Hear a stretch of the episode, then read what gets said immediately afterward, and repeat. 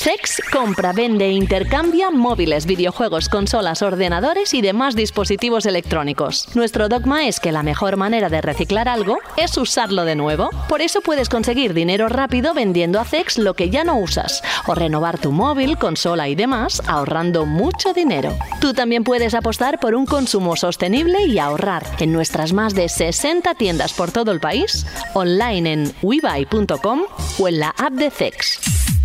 CEX patrocina Banda al Radio. Bienvenidos a Banda al Radio. Hola, muy buenas. Sé que no voy a ser original e incluso un poco cansino porque lo habéis escuchado mucho en los últimos días, pero ¿cómo están las máquinas? Y es que después de ver el vídeo con los actores de doblaje, con sus personajes habituales y haciendo lo que ya sabéis, lo que habéis visto en redes, pues la verdad es que a uno se le escapa una sonrisa. Pero vamos a lo serio. Hoy es el programa número 37 de la décima temporada. Saludos de José de la Fuente. Hoy tengo que decir que es un día de esos especiales, muy especial. Bueno, lo están siendo los últimos días precisamente por el lanzamiento que tiene lugar en unas horas desde nuestra perspectiva, que es la de jueves y que mañana viernes, a partir de las 12 de la medianoche, supuestamente, se podrá jugar, al menos digitalmente, al nuevo Zelda. Claro, después también de ver los análisis que han salido y la nota de Metacritic, que está ahora mismo en un 96.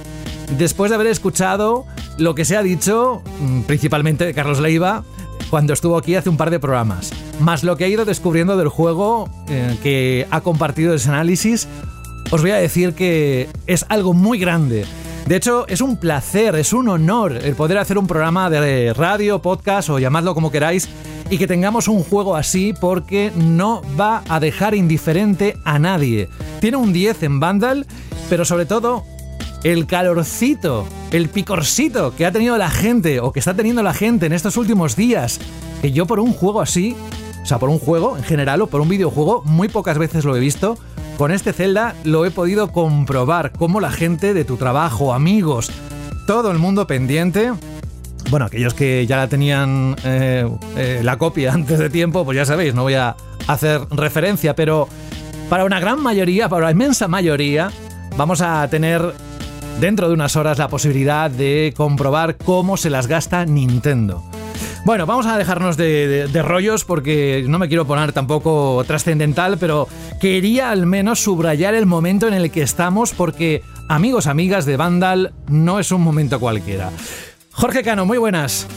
Hola, buenas. Es verdad que celdas no salen todos los días, ni todos los años, pero es que después de saber conocer un poquito por encima, muy por encima, lo que se está diciendo del juego, la, gente que ha podido probarlo y que, tiene el análisis, por ejemplo, Carlos, ¡fua! Es que es un momento histórico, ¿eh? Bueno, yo nunca dudé de que iba a ser un auténtico juegazo. La verdad es que si piensas en sagas de videojuegos tan veteranas como esta, que no hay muchas tan veteranas como esta, tú fíjate, la primera entrega del año 86, y que entrega tras entrega sigan siendo siempre juegazos y casi nunca haya bajado el nivel de calidad y después de tantos años tiene un mérito increíble y habla muy bien de Nintendo, de cómo cuida sus productos y eso, de cómo puede cuidar una marca con tantos y tantos años y que se ha reinventado varias veces a lo largo del tiempo, que sigue siendo relevante y que es incluso más popular que nunca. O sea, fijaos eh, que tiene juegos tan míticos, ¿no? Como el, el de Super Nintendo, luego Ocarina of Time, Nintendo 64 y demás, pero todo lo que ha conseguido vender Breath of the Wild, que el otro día, por cierto, salieron las ventas, y si no me equivoco, Fran estaba ya por los 25 millones algo así, Breath of the Wild, así que imaginaos o sea, esta Zelda en el momento de mayor popularidad de su historia y normal que tanta gente tenga, tenga ganas de esta secuela de Breath of the Wild y que, como nos contará ahora Carlos, está a la altura de las expectativas. Así que un momento para celebrar eh, estos juegos tan especiales que no salen, desgraciadamente no salen tan habitualmente y que vamos a estar todos jugando, disfrutando, hablando de él durante semanas. Y algo que parte de la filosofía o buena parte de la filosofía que se ha remarcado de la compañía de Kioto eh, estas últimas semanas sobre todo es la de no contar las cosas antes de tiempo, cuando salga el juego saldrá, en este caso no es así, pero lo están diciendo de la sucesora de la Switch o de juegos en un momento en el que tenemos constancia de lo que está pasando con los juegos de lanzamiento que salen de aquella manera, aquí Jorge, Q2 para Nintendo por sacar un juego en la fecha que ha dicho que lo va a sacar y de la forma que lo, que lo saca, ¿no? Sí, eso también nos lo explicará Carlos, pero es increíble que un juego tan complejo como este, en cuanto a su tamaño, en cuanto a lo que hace con las físicas, que no lo hace prácticamente ningún juego, todo el sistema de físicas tan complejo que tiene, interacción de objetos y demás, y lo pulido que está y libre de, errores y demás, es que es digno de admiración. Es eso, es aquí donde se distingue Nintendo, cómo, cómo cuida sus productos. Pues bienvenido, Jorge, gracias por estar aquí, una edición más de Banda al Radio Rubén Mercado, muy buenas. Muy buenas, ¿qué tal? ¿Cómo estáis? ¿Qué ganas? Iba a decir campeón, pero no es campeón, es máquina. ¿Cómo estás, máquina? bien, bien, bien. Yo también os he echado de menos eh, después de esta semana sin estar aquí con vosotros. Así que bien. Tenemos, contento. tenemos comentarios de oyentes que dicen que, por favor, la próxima vez que esté Rubén Mercado. Oye, de este juego. Y, algunos que dirán que, bien se está sin él. Habla de todo. no, yo es, el que he leído, eh, el último, el más reciente. Eh, digo, Rubén, que este juego va a vender lo suyo, ¿no? Aquí en España y en el mundo, ¿no? Como diría Jorge, este juego va a vender como pan caliente, ¿vale? Es eh, de momento, eh, siempre hay momentos al final que hayan ciertos lanzamientos así ya no solo hace que, el sector pues, eh, tenga un ingreso grande, ¿no? porque luego si queréis hablaremos un poco de la información que tenemos de, cómo van las reservas, que es el primer indicador y más en estos títulos así de cómo puede llegar ¿no? y cuál va a ser la cifra en el que podemos ver al nuevo Zelda en su primera semana de lanzamiento, pero eh, hay juegos que consiguen no solo mejorar los ingresos de las tiendas y de las compañías, sino que son capaces de cambiar estados de ánimo. Y eso es muy, muy importante para el sector, ¿no? Porque el que se vendan tantos celdas como se van a vender, el que se han vendido tantas eh, consolas de Nintendo Switch de la edición especial de Zelda, que ha hecho que, bueno, que después de muchas semanas Nintendo Switch no solo sea la consola más vendida en el mercado español, sino que duplique eh, y casi casi triplique las ventas de PlayStation 5, que estaba dominando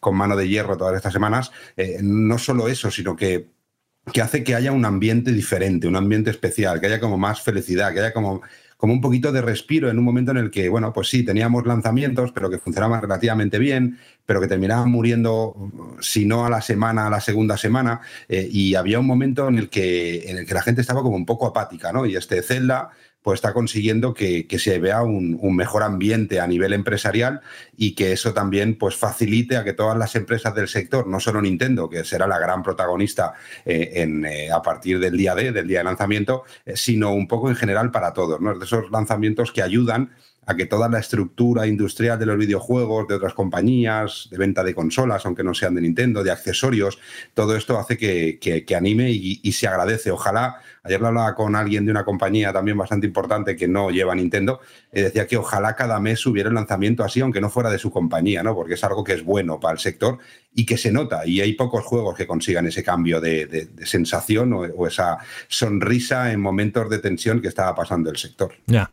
Bueno, es un placer tenerte aquí. Gracias por estar hoy. Hoy, evidentemente, Zelda va a ser la auténtica protagonista, el juego, el título que, que sale ya. Y hay una cosa que has dicho que pensaba que te referías a ese anuncio donde se ve ese señor que, bueno, pues eh, un, día gris, que llega a casa como con cara de mustio, es el anuncio de Nintendo, que no sé si se ha publicado en España, pero que lo hemos visto en redes, y que luego llega, saluda a su mujer y se pone en el sofá, ve el mando y ve el, juego de Zelda, este, el nuevo, y se pone a jugar y se le empieza a dibujar una sonrisa poco a poco y luego se le ve haciendo el mismo camino eh, inverso de, de ir al trabajo, primero le vimos volviendo del trabajo mustio y después, al día siguiente, yendo al trabajo con la consola portátil en las manos y con una sonrisa de oreja a oreja. Además, no aparecen niños en el anuncio. Alberto González, muy buenas. Muy buenas, José. Ese anuncio la verdad es que es genial, ¿no? Por ese sentimiento de llegar a casa, jugar a tu juego preferido o un Zelda, ¿no? Que es como un evento dentro del mundo del videojuego, la verdad es que ha apuntado muy bien eh, Nintendo aquí al público concreto, a ese fan ya talludito, ¿no? Que conoce muy bien la saga y que parece que el lanzamiento, como obviamente es, es todo un evento en el que tienes que formar parte. Es, muy bonito Sí, sí. Bueno, muy bonito. A mí me parece deprimente, pero bueno. porque, lo has mirado desde el lado negro, ¿no? él es feliz, él es feliz también. no feliz, ¿no? El hombre parece que tiene una vida de mierda, no, hombre. que está harto de todo. Pues si llega a casa, bueno, estoy diciendo que es la mujer. Yo no tengo claro que sea la mujer porque ni siquiera le da un beso. Madre mía, Jorge. Bueno, No, no, es que- claro. vale, es claro. como que se Pues llega a casa. Un poco como no sé Le si, estás la, dando- si es, si es la asistenta o es la mujer. Y Pero que es la mujer, ¿no? Por el, por el, no, por el claro. gesto, por el gesto Y que le hace en la está de- cocina. Pues muy mal que no le dé un beso a su mujer. Y está De buenas noches, es verdad. gris y que lo único que le puede dar luz en su vida sea un videojuego. A mí me parece muy triste. Pero por otro lado, muy buen anuncio y muy valiente porque en el marketing no se suelen relacionar, o sea, se intentan evitar cosas negativas y más una compañía como Nintendo. Entonces, esa connotación negativa que tiene el anuncio y luego, no sé, me ha parecido que- bastante arriesgado y original para Sí, Nintendo. porque como, claro, como intenta, es verdad que Nintendo siempre suele ser eh, anuncio de familia, ¿no? O de, de un montón de gente jugando alrededor de un salón, suelen ser bastante conservadores. Pero es cierto que el anuncio consigue transmitir el mensaje, ¿no? Que estamos viendo en las marquesinas, en, las, en toda la publicidad, que es el este de vuela libre o siéntete parte de una aventura, ese sentimiento de recuperar la ilusión por, por el horizonte, por el cielo, de ahí que se vea el cielo de otro color, que todo lo gris sea verde, como que despierta en ti ese sentimiento aventurero que a lo mejor has perdido. Yo creo que está bien. Ahora, Jorge, me has jodido un poco el anuncio porque ahora lo voy a ver y decir, pobre No, hombre, no. atrapado en es que además, Alberto, no tiene por qué ser su vida, puede ser un día. Todos tenemos Claro, días malos, tenido un día malo, en el un que todo ha salido exacto, al o una revés. semana- O una semana complicada. Lo que sea, no significa que su vida ya extendemos a su vida y su vida es una mierda. Le acabamos de joder la vida a este pobre hombre ya, pobrecito, ¿no? Y estaba ya tan feliz con su celda y ya se la hemos echado abajo. No, bravo por Nintendo. Primero, por hacer un anuncio así. Segundo, porque expresa lo que muchos sentimos y por eso nos gustan los videojuegos, cómo te puede cambiar el estado de ánimo. Y tercero, un puñetazo encima de la mesa diciendo la gente de cualquier edad puede jugar a cualquier tipo de juego y esto no está eh, limitado a nadie. Quien quiera jugar, que juegue. Y además yo creo que vamos a asistir a generaciones que crecimos con el nacimiento de los videojuegos y igual tendremos 60, 70 años y seguiremos jugando. ¿Por qué no? Bueno, vamos Sí, a... José, pero, José, pero que no escuchen banda al radio, porque después del comentario de Jorge, el Bueno, próximo pero- voy al trabajo, pero ya saben- directamente. Ya saben que Jorge es un vinagre. Quiero Pero, decir. Rubén, si tú estás, tú estás conmigo, ese señor, en vez de ponerse a jugar al Zelda, lo que debería hacer es llegar a casa con su mujer, echar un buen rato con ella y. Ve, disfrutar de la- claro, su claro, copita de vino, efectivamente, una claro, tabla de ese- quesos. No ponerse a Sí, jugar. sí. Ese señor tenía que empezar a jugar con Minabo, ¿no? Bueno, con el suyo, bueno, con el juego Madre suyo mía. del Ma- Minabo. ¿no? Ya está. Gracias, Rubén. De verdad, Eh, Jorge, yo Franje creo- yo Matas, creo- que me queda por ahí. no, que- creo que tienes razón, Jorge, pero siempre sacas el lado más oscuro de estas cosas. Yo creo que estaba diciéndolo Jorge y decía, es que es más o menos lo que estoy diciendo, ¿no? Que es un juego que es capaz de cambiar el ánimo. Y tú ya has dicho que, que se había equivocado casi como de casa, que no era su vida, que era un paria de la sociedad, que no sabías por qué estaba viviendo. Pero bueno, es triste, es triste, pero ¿cómo puede cambiar la visión de un mismo anuncio de una persona feliz, donde todo el año es verano, para una persona donde le gustaría que todo el año fuera invierno? De verdad, eres la hostia. No, realmente es una crítica al capitalismo y cómo el trabajo Claro, a las personas y nos vuelven seres grises y demás, pero bueno, no vamos a hablar de eso ahora. Mira, solo te digo que si el mundo Jedi de Star Wars existiera de verdad, tú no podrías ser Darth Vader porque estarías más al lado oscuro que el propio Darth Vader. Darth Vader Así es el déjalo. hacendado. Si, si Jorge fuera Darth Vader, Darth Vader de ahora sería el hacendado de los Darth Vaders. Exacto. sería El lado Habría, oscuro, madre mía. habría ganado el imperio, eh, sin lugar a dudas. Imagínate, en fin, no vamos a alargar más esto. Me queda Franje Matas. Fran, muy buenas. Muy buenas. Tú al menos sé que estás, ese picorcito, ese, esas, eh, esas cosquillillas en, en el estómago las tienes por tener ma- mañana el juego y jugar, ¿no? Sí, bueno, mañana o esta madrugada no sé Bueno, cuándo claro. se activará, pero estoy súper celdo con el Zelda. Otro. No me ayudáis nada desde este lado, ¿eh? porque ya tengo que aguantar a Rubén, que es así. Bueno, que Ah, Una gracias. cosita, por, por apelaciones antes, ¿vale? De que ha comentado Jorge lo de, lo, lo- lo- lo de las ventas, ahora como media hora de presentación.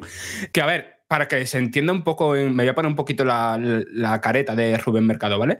Eh, para que se entienda un poco el fenómeno de que fue Breath of the Well, ¿vale?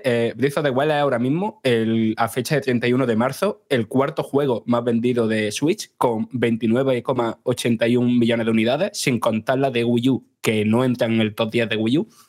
Y eh, por comparación, hasta ese momento, hasta, hasta Breath of the Wild, el juego más vendido de Zelda es Twilight Princess con 9 millones de unidades.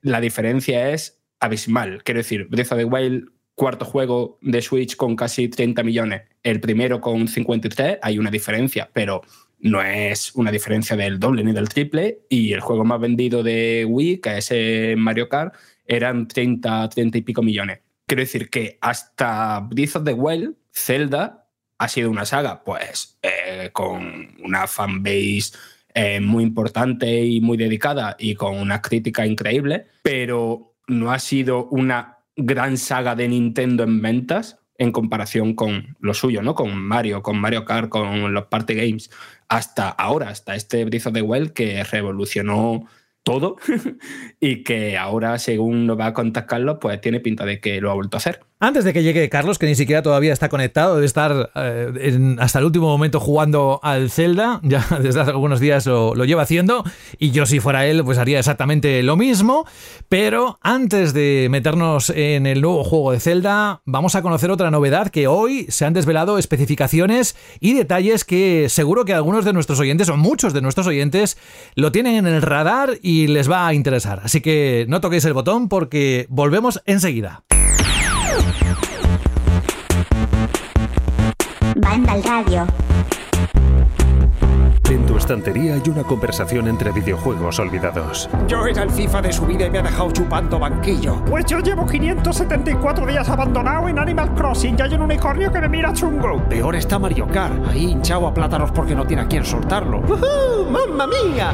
Tus juegos merecen una segunda vida. Bájalos del estante porque en CEX te los cambiamos por dinero en efectivo. Trae tus juegos y consolas a CEX y consigue Pastuki de la buena. Tiendas por todo el país y también online. Busca CEX. Yo busco a Saúl González. Saúl, muy buenas. ¿Qué pasa, José? ¿Cómo estáis? Está entrando desde por teléfono porque sí. no ha querido perderse este momento. Así que, primero, bienvenido. ¿Tú también estás esperando con ganas el Zelda o eres igual de vinagre que, que Jorge en ese sentido? no, hombre, yo tengo ganas de Zelda, tengo ganas de Zelda. Claro que sí. Además, ya estaba leyendo la crítica de Carlos y vamos, pinta juegazo increíble y tengo ganas de trastear con él, de ver todas las posibilidades que tiene y todo, tengo muchas ganas ahora. Bueno, oye, pues bienvenido, gracias por estar también tú aquí, estarás un ratito porque tampoco querías perderte el poder comentar el análisis, lo que has sentido al probar esta consola portátil de Asus que ya se puede desde hoy reservar en España, que no es otra que la ROG, ROG Ali, que según Asus es la consola de videojuegos portátil nueva e increíblemente potente con Windows 11. Sale a un precio de 799 euros aquí en el mercado europeo. Se puede reservar a través, como digo hoy, de su página oficial. Y además la compra incluye tres meses de suscripción a Xbox Game Pass Ultimate. En cuanto a especificaciones, si me permites, Saúl, rápidamente. Sí, sí, sí, claro. Dice que esta portátil promete hacer volar los juegos AAA y los títulos indie en 1080p con facilidad gracias al procesador Ryzen Z1 Extreme que se ha desarrollado sobre la arquitectura Zen 4, combinada con gráficos basados en la arquitectura AMD RDNA 3. Cuenta con 16 GB de memoria LPDDR5 a 6400 MHz, 512 GB de almacenamiento PCIe Gen 4 o Gen 4, generación 4 y una pantalla con panel Full HD de 120 Hz con tecnología táctil. Esto es lo que sabemos y 799 euros y 13 de junio. Esos dos datos hay que tenerlos claros. déjame puntualizarte una cosa, José, porque ese es el modelo, digamos, premium o tope de gama de la consola. Ah, amigo, pues Pero hay dos modelos de la consola. Hay otro. Hay un modelo, sí, hay un modelo básico eh, o base, como, como queréis llamarlo, que cuesta 699 euros, 100 euros menos, que tiene 256 GB de almacenamiento en vez de 500 y que tiene el procesador y gráfica, la APU, es la AMD Ryzen Z1. Le quitas el string, es un modelo un poco menos potente que, que es el de 799 euros, que creo que es el que realmente merece la pena y que de hecho es el que he podido probar. Vale, pues mira, mejor que tú nadie, porque lo has tenido en las manos durante unos cuantos días. Cuéntanos, el análisis está en la página web. Yo no sabía que había un segundo modelo, pero me había quedado con, el, con este, con el Premium. Pensaba que solo era uno, pero es lógico que haya más versiones. Dinos qué has encontrado y qué es lo que no debemos pasar por alto de esta Asus ROG Ali, ¿se llama? ¿Sí, ¿Lo digo bien? Sí, ROG Ali, sí, sí, sí. sí. Pues todo tuyo. Como Half-Life. todo tuyo. Sí, sí, sí. Bueno, pues es una consola muy interesante. No voy a, no quiero caer demasiado en comparativas con Steam Deck, aunque es fácil, pero creo que apuestan a cosas diferentes porque Steam Deck es un entorno más cerrado, aunque sí, ya sabemos que se puede instalar luego Windows o que puedes hacer lo que quieras, pero Valve apuesta a un de, de entrada para el jugador base a un entorno muy cerrado en la propia Steam, como es lógico, y a un sistema operativo Linux. Y aquí lo que te encuentras cuando enciendes la consola por primera vez es un portátil, un PC portátil de toda la vida de Windows en formato consola portátil. Y ves los mismos menús de Windows 11, navegas como en Windows 11, pero usando los mandos de la consola o un teclado y un ratón que conectes por Bluetooth o por USB.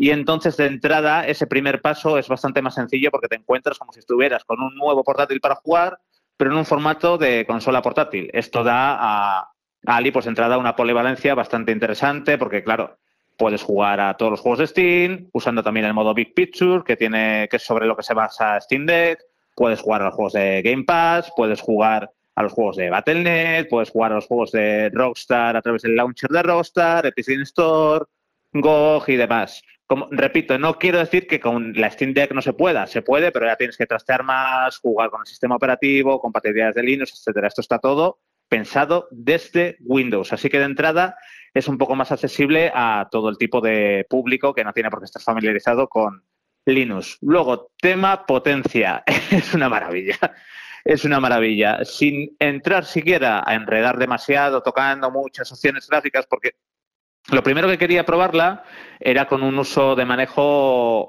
básico que no tengas que tener conocimientos muy amplios de informática para poder coger o, jugando con un PC para poder alcanzar una tasa de FPS óptimas. Entonces, simplemente entrando al juego y configurándolo a 1080p, que es la resolución de la pantalla, una pantalla a 1080p, eh, configurándolo en medios bajos, todos los juegos o muchos juegos me podían ir a 50, 60 imágenes por segundo, por ejemplo, Guardianes de la Galaxia 60 imágenes por segundo, eh, Forza Horizon 5 60 imágenes por segundo, luego juegos más potentes como Cyberpunk 2077, pues ya, o, pues ya vas entre 30, 35, luego otros juegos como F122, por ejemplo, llegaba a 87 FPS, todo eso sin comerte la cabeza, ni retocando muchos ajustes, ni bajando la resolución muchísimo, ni nada por el estilo.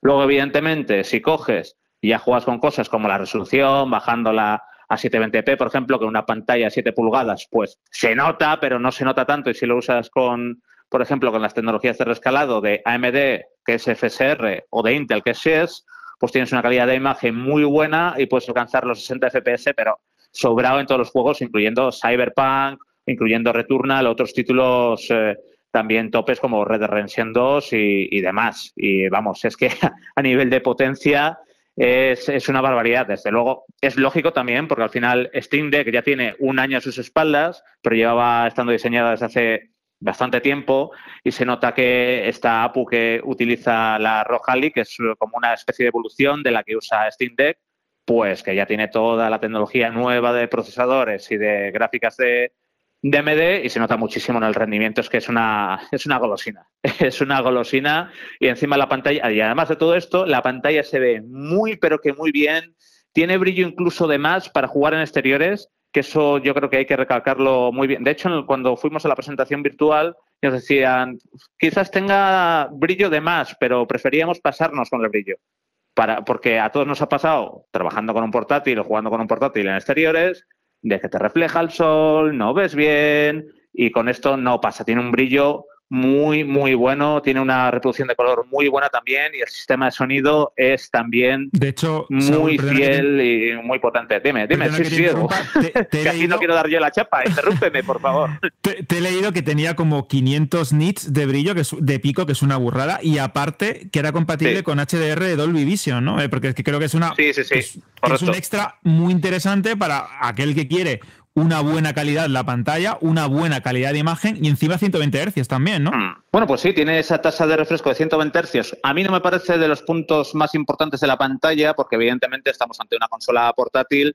y alcanzar los 120 FPS en juegos de primer nivel, pues hay que tener en cuenta las limitaciones técnicas que tiene. Para juegos antiguos, sí, para títulos de esports, como puede ser Valorant, League of Legends y demás, sí, pero me parece algo opcional que está muy bien pero de entrada para un uso normal yo incluso recomendaría a la gente capar la pantalla a 60 Hz para ganar autonomía, porque al final eh, si tienes una pantalla de 120 Hz pero juegas a 60, eh, bueno, pues estás gastando batería, básicamente.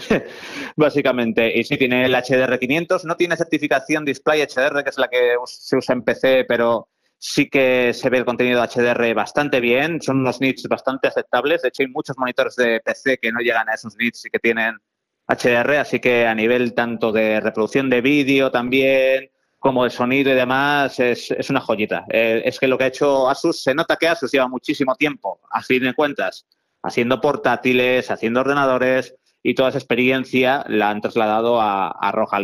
Y eso se nota en todos los lados, en todos los detalles. Estamos hablando de que es una consola potente, que tiene una buena pantalla, que tiene un HDR maravilloso.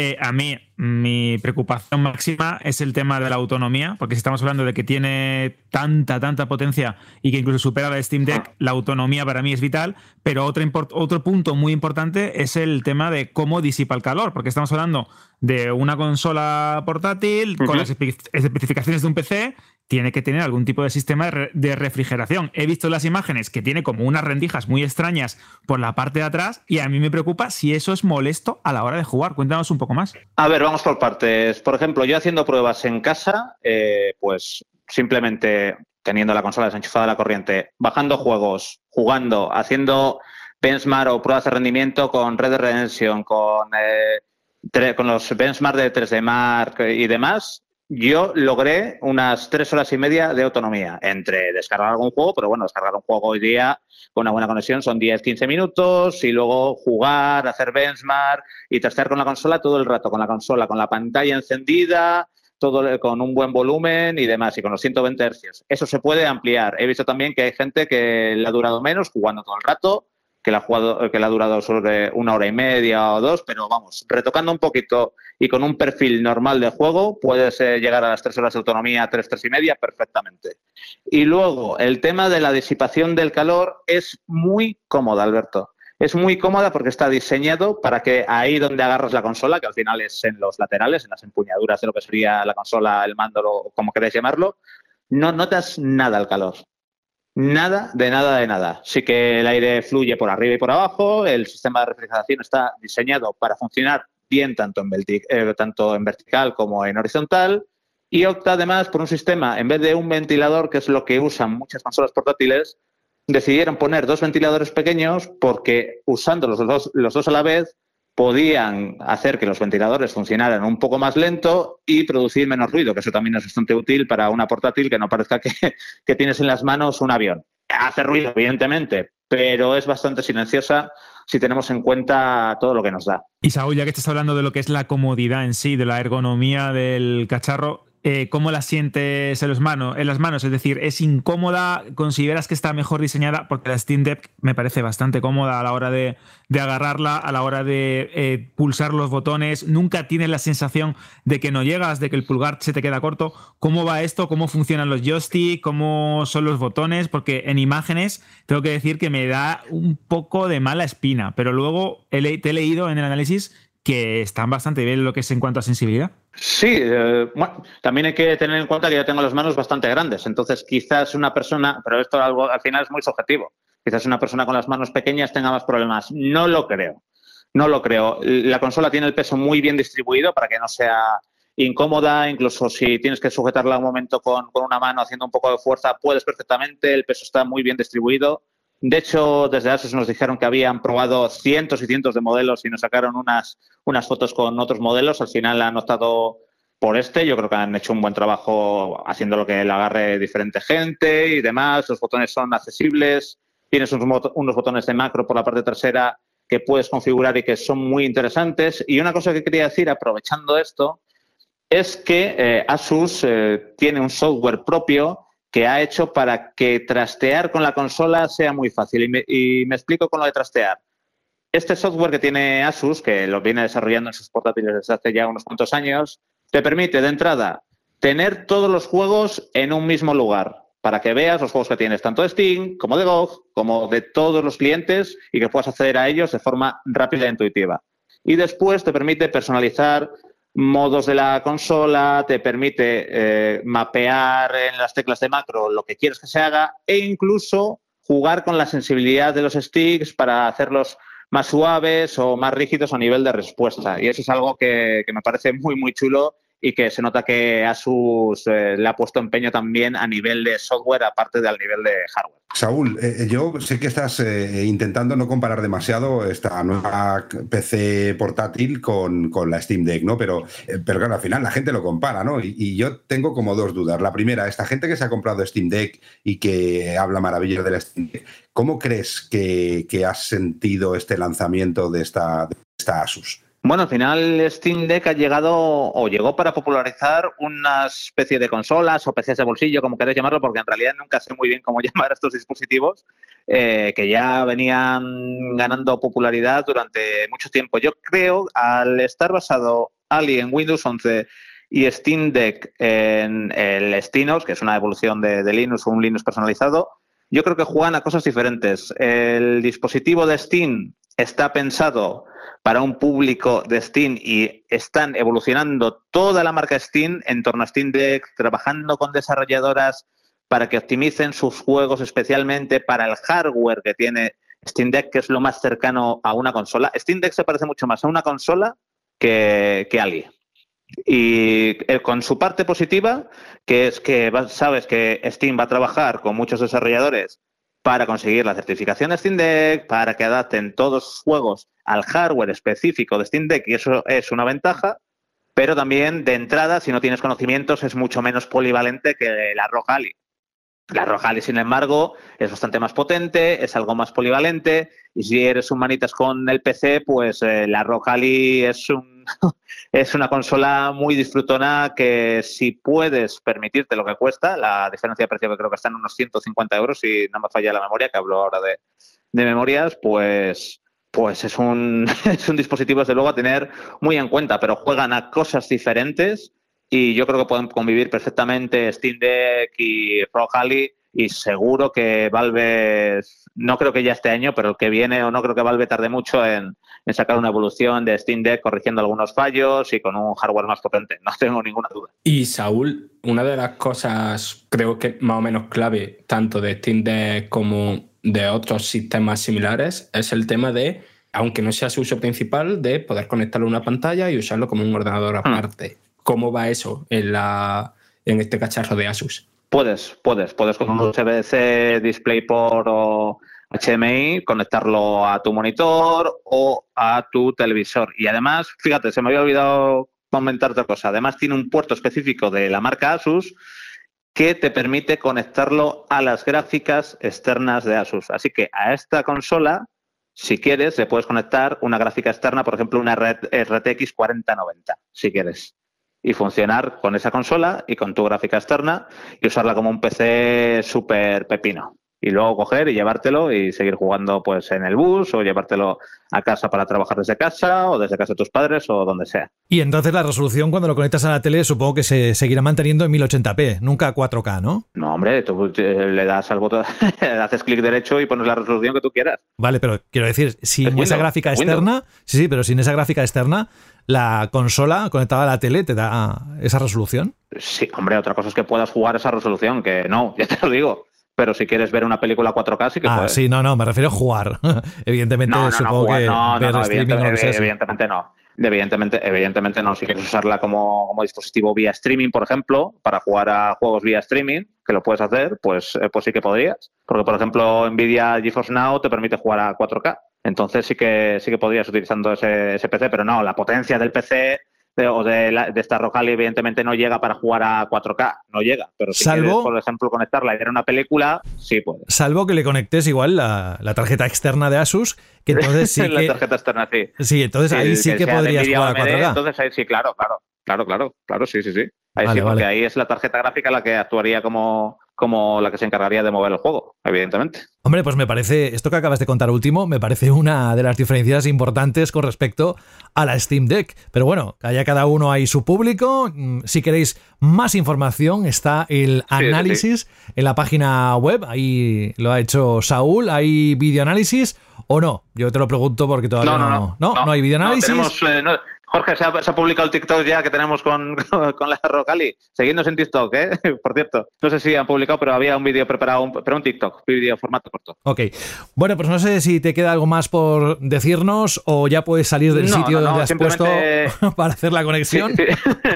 Sí, simplemente, simplemente eso, que esta Rocali es más un PC de bolsillo que tú te llevas y Steam Deck se parece más a una consola. Son dos cosas diferentes, cada una tiene su público y los las dos son atractivas y las dos eh, te pueden hacer disfrutar muchísimo. Pues muchísimas gracias, de verdad, por estar con nosotros, por hacer el esfuerzo. Además, no te quiero poner en el compromiso de decirnos dónde te has metido para hacer la conexión, porque estabas en la calle y has dicho, espera, que voy a hacerlo en un sitio donde no haya ruido de coches y demás. No, no, porque no, quiero, no quiero mezclar política con, con videojuegos. Ah, vale, vale, vale, vale, vale. Que además está, últimamente estás muy activo en ese tipo de cosas. Sí, sí, sí. Oye, eh, Saúl, como siempre, un abrazo muy grande y disfruta del Zelda cuando salga mañana, ¿vale? Lo haré, lo haré. Venga, muchas gracias, chicos. Chao, adiós. Un abrazo a todos. Chao, chao, chao, chao. Has encontrado Vandal Radio. A ver, podría poner la sintonía normal de. Normal quiero decir la, el tema central o el más conocido del nuevo Legend of Zelda, pero Dejadme jugar con vuestros feelings y poner, por ejemplo, en Los Goods de Ocarina of Time.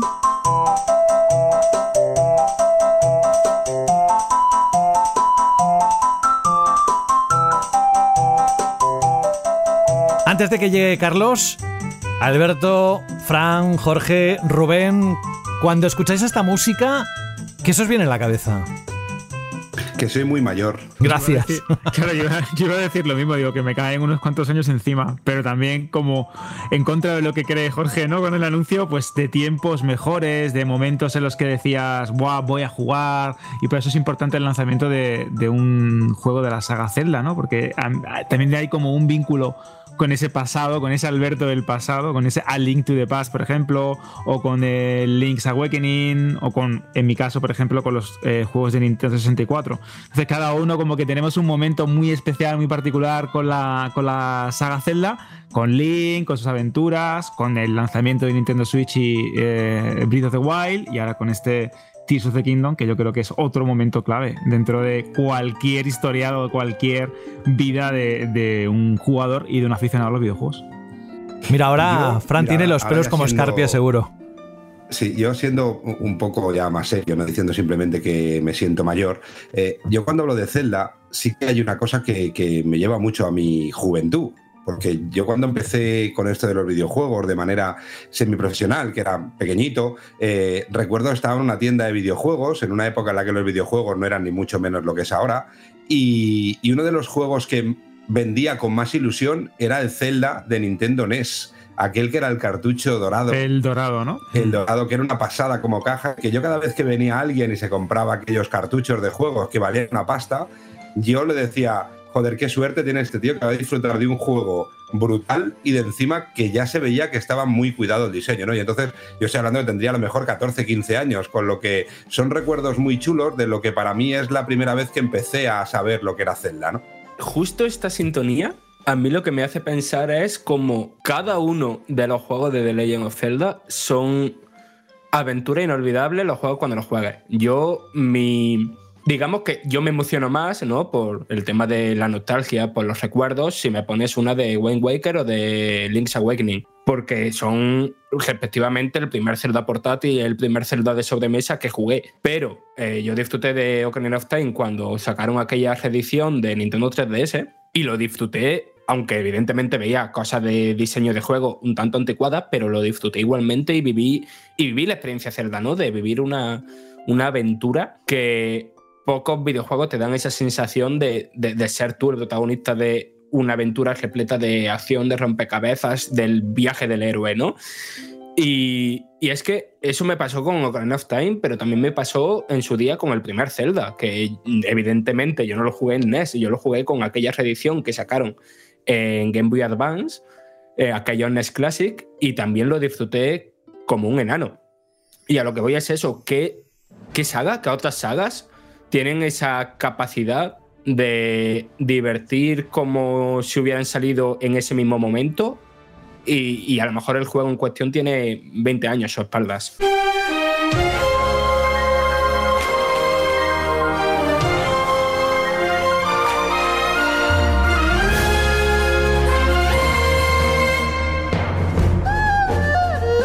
ahora sí. Ahora entramos directamente, la música la habéis identificado enseguida. Estamos con el juego que todos estamos esperando, que ya tenerlo en las manos y disfrutarlo como lo ha hecho, por ejemplo, Carlos Leiva, que le ha dado la máxima nota, un 10, y porque no había un 11. Porque si no, también se lleva un 11, un 12, un 13 o lo que fuera, el Tears of the Kingdom. Carlos Leiva, muy buenas. Buenas a todos, ¿qué tal? Que si hubiese una nota mayor se la hubieses dado, ¿no? Por lo que he leído en el texto. Y es que además desprende amor por la saga y por lo que has estado disfrutando durante muchas horas. No sé cuántas horas dura este juego, creo que hay una noticia en banda al, respecto. No sé si tú nos puedes aclarar más o menos cuántas horas puede durar este Tears of the Kingdom o prefieres no decirlo porque depende de la experiencia de cada uno. Es que es una duración hiper variable, depende de cómo juegues, a dónde vayas, qué es lo que hagas, qué no. O sea, si nos ponemos técnicamente es como Breath of the Wild, puedes ir, nada más terminas como el tutorial, puedes ir a por el, a por el jefe final, ¿no? Pero hmm. claro, tienes, tienes que ser Dios, para, tienes que ser un Dios con el mando para, para, para, hacer esto. Pero bueno, sí, más o menos si te centras mucho, mucho en la historia, cosa que no recomiendo, esto es un juego para disfrutar, explorar, eh, ir muy a tu aire. Eh, unas 40, 50 horas. Eh, pero yo creo que a la mayoría de la gente que irá alternando con actividades secundarias, pues unas 70, 80 horas le durará. Y a cualquiera que, que, como yo le dé por intentar hacerse todo, pues nada, de las 200 horas no le va a bajar esto. Bueno, no sé si has podido pasar por iBox últimamente para leer cuando estuviste con nosotros hace un par de programas y nos hiciste unas impresiones del juego, de este juego. Nos contaste todo aquello que debíamos saber, lo que habías probado, pero es que dentro de iBox y algún correo por ahí Luego no sé si en la Shirley lo recuperaremos. Pero decían, eh, lo he flipado, por ejemplo, hay uno que dice, lo he flipado muchísimo con las impresiones de Carlos, lo que se nos viene es enorme y apabullante. Otro que dice que, más o menos, eh, no sé dónde está, pero dice que escuchando a Carlos no es que se haya disparado mi hype, sino que no sé ni dónde está. Eh, vamos, que causaste una impresión tremenda en todos aquellos oyentes que estuvieron atentos a lo que este juego iba a traer. Si luego pasas por el análisis que ya está publicado desde hoy mismo, creo, eh, del Tears of the Kingdom, lo dices en resumen que es una secuela que reinventa, mejora y expande a una de las mayores obras maestras de la industria del videojuego para convertirse, sin discusión alguna, en la mejor aventura que se ha hecho nunca. Ahora que tienes la perspectiva de todo el juego, ahora que ya lo has pasado, ahora que no tienes ni horas de sueño encima porque no has podido dormir por todo lo que ha implicado este lanzamiento, que sabes que es un, lanzamiento muy importante, dinos todo lo que debemos saber, no sé si mm, aparte de lo que dijiste hace dos semanas, pero ahora con esa perspectiva completa, cuéntanos, ¿qué esconde este nuevo Zelda? Pues a ver, no me voy a enrollar. Eh, y os lo voy a decir desde ya, esto generalmente cuando me encuentro un juego así, un juego tan bueno, tan, tan espectacular, suelo decir que es uno de los mejores videojuegos de la historia o uno de los mejores juegos de la saga o tal. Pero eh, aquí es que he tenido tan claro tras jugarlo que es que no existe nada en el mercado, no se ha hecho nunca nada al nivel de este juego que he tenido que ponerlo, o sea, he tenido que poner esa afirmación tajante del tirón de esto es lo mejor que se ha hecho nunca porque es que además es con diferencia incluso. O sea, es que, es espectacular. O sea, eh, si, si, algún oyente pensaba, no ves si viene un juego grande y tal, por lo que me escucharon hablar la última vez, eh, cuando hablé las impresiones no tenía ni idea de la auténtica escala que tiene el juego, que es una auténtica barbaridad. O sea, es, es espectacular. O sea, de, verdad, es un juego gigantesco que cuesta, que cuesta mucho creerte que de verdad hayan hecho este juego, que este juego sea posible que coge la base de Breath of the Wild, pero al mismo tiempo la reinventa por completo. Eh, elimina de un plumazo las habilidades principales que tienes en Breath of the Wild, eh, se inventa otras cuatro nuevas, y a partir de esas cuatro nuevas, que son cuatro habilidades, quedan para crear cientos y cientos de mecánicas. O sea, tiene que ser el juego con más mecánicas que he visto en mi vida en un videojuego alguno. Porque con las cuatro habilidades que ya hablamos la última vez, que la vamos a recordar, con Ultramano puedes mover objetos eh, a distancia e incluso girarlos sobre su propio eje, rotarlos, y si los acercas a otros objetos, pegarlos entre ellos para, pues, ya sea para construirte un vehículo, para construir estructuras, para hacer una plataforma, lo, lo que tú quieras. También tienes combinación con la que podemos fusionar nuestro escudo, nuestros escudos, nuestras espadas y nuestras flechas con objetos para aumentar sus propiedades y que ganes incluso efectos adicionales, como que a lo mejor mm, fusionas una flecha con una bomba con una flor bomba y te, tienes una flecha explosiva. Por ejemplo, muy tonto y básico, pero hay mm, infinitos más. Luego tenemos infiltración, que nos permite eh, subir al. colarnos por el techo que tengamos encima, siempre que tengamos este a cierta altura. Eh, nos colamos por arriba, eh, vamos al techo y salimos por el otro lado. Y por último está retroceso, que nos, que nos permite hacer que un objeto retroceda en el tiempo. Pues con estas cuatro habilidades, con estas simples cuatro habilidades, no hacéis una idea de la cantidad de ideas y mecánicas que, que el juego no para de tirarte a la cara. O sea, es. Porque, claro, eh, juega mucho con el hecho de que haya mecanismos, que haya ítems y tal. Entonces, pensar la cantidad de ítems que hay y la cantidad de usos que a un solo objeto le puedes dar según cómo lo uses, dónde lo uses y con qué habilidad lo estés manipulando. Y de verdad que es, es que es una locura. O sea, eh, es que es una tras otra. Es que llevo 105 horas de juego y es que me sigo encontrando mecánicas que no conocía y eh, formas a lo mejor de aprovechar objetos, artilugios que hay por los escenarios que ni se me habían pasado por la cabeza en todas esas horas. Eh, nuevas situaciones, eh, puzzles que no tienen nada que ver con lo que había visto hasta ahora. Eh, de verdad, una auténtica barbaridad. Es, en ese sentido es una auténtica barbaridad. Y con eso, lo que se consigue es darnos una libertad como jugadores, pero como no se ha visto nunca en un videojuego. O sea, ya no estamos hablando de una libertad mm, física de te puedes mover de, un, de este lado a otro y puedes ir a donde quieras, cuando quieras. No, es eh, puedes ya es, puedes jugar como quieras. Puedes centrarte, pues eso, en fabricar cachivaches con lo que te vayas encontrando por los escenarios te vas creando como tus propios artilugios y tus propias estrategias en base a ello. Puedes jugar como un Zelda clásico, te lías a espadazos eh, de toda la vida, luchando cuerpo a cuerpo, sin, sin comerte mucho la cabeza. Y a lo mejor para resolver los puzzles usas estas habilidades, mm, por ejemplo, la ultramano, en vez de para fabricar cosas, la usas más para mover un ítem de un sitio a otro y crearte a lo mejor una plataforma o un sitio de apoyo para, para cruzar.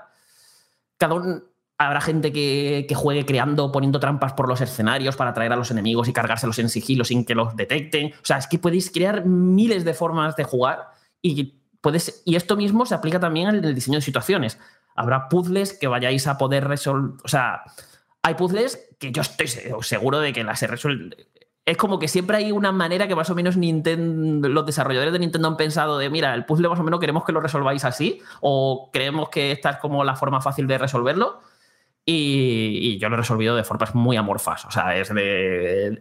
me, me veis resolver se- se- según qué puzzle y de verdad es que vais a alucinar en colores. Pero es, es que os voy a ver yo también cómo resolvéis esas situaciones, esos puzzles, esos combates y voy a alucinar yo también con las ideas que vais a tener y que a mí no se me habrían ocurrido porque es que es pura creatividad. Es prácticamente el límite de nuestra creatividad e imaginación. Y lo bueno que tiene es eso, es que si no sois jugadores, o yo, yo, por ejemplo, me considero un jugador ah, muy poco creativo. Yo, yo soy de, mira, a mí me das un, ar- me das un arma, me, me das un escudo y yo, me, y yo me tiro a pegarme palos con los enemigos. Yo no soy mucho de comerme la cabeza de, me voy a fabricar aquí este objeto, voy a hacer esto, voy a coger un globo, le voy a poner unos explosivos, lo mando volando a los enemigos, disparo al globo, que los barriles explosivos le caigan encima a los enemigos. Yo no soy de ese tipo de jugadores, que, que, vamos, se van a ver auténticas burradas cuando eh, bueno, durante años, la gente, las cosas que se les va a ocurrir. Y me lo he pasado bien igual, porque lo he jugado como un Zelda, lo he jugado a mi gusto y al final es un juego que te da tanta libertad que es imposible no encontrar una forma de jugar que a ti te guste, con la que te lo pases bien. Y, es una auténtica maravilla, de verdad. Cómo me gusta el homenaje que has hecho a la actualidad, resolvido, escribido, siempre atento a, a la, a la actualidad, pegado ahí. Eh, bueno, fuera bromas. Carlos, en cuanto al juego en sí, dices que llevas ciento y pico horas y bueno, supongo que has hecho ya lo principal, pero ¿qué te quedan? ¿Aventuras por resolver? ¿Misiones? ¿Cómo es el después del juego, después del final? Es que el juego es. es que no. Lo, lo de la escala de este juego es que es absurdo. Te- Tenéis de todo. O sea, Vuelven los santuarios de, de Breath of the Wild, siguen una, una, dinámica muy similar. Tú tienes que encontrar, pues eso, el santuario en sí, te metes dentro y dentro hay pruebas. Con diferentes puzzles, eh, a lo mejor son eh, pruebas de combate. Hay muchas. Hay muchos más santuarios que, que en Breath of the Wild, no voy a decir la, la cifra exacta, pero hay bastantes más. Están mucho más inspirados Parte también de que ahora el juego tiene muchísimas más mecánicas, así que han podido diseñar muchísimas más pruebas que van usando, pues eso, mm, muchísimos más mecanismos, más artilugios y más cosas que hacen que te salen unos puzzles y, unos desafíos geniales. Son divertidísimos.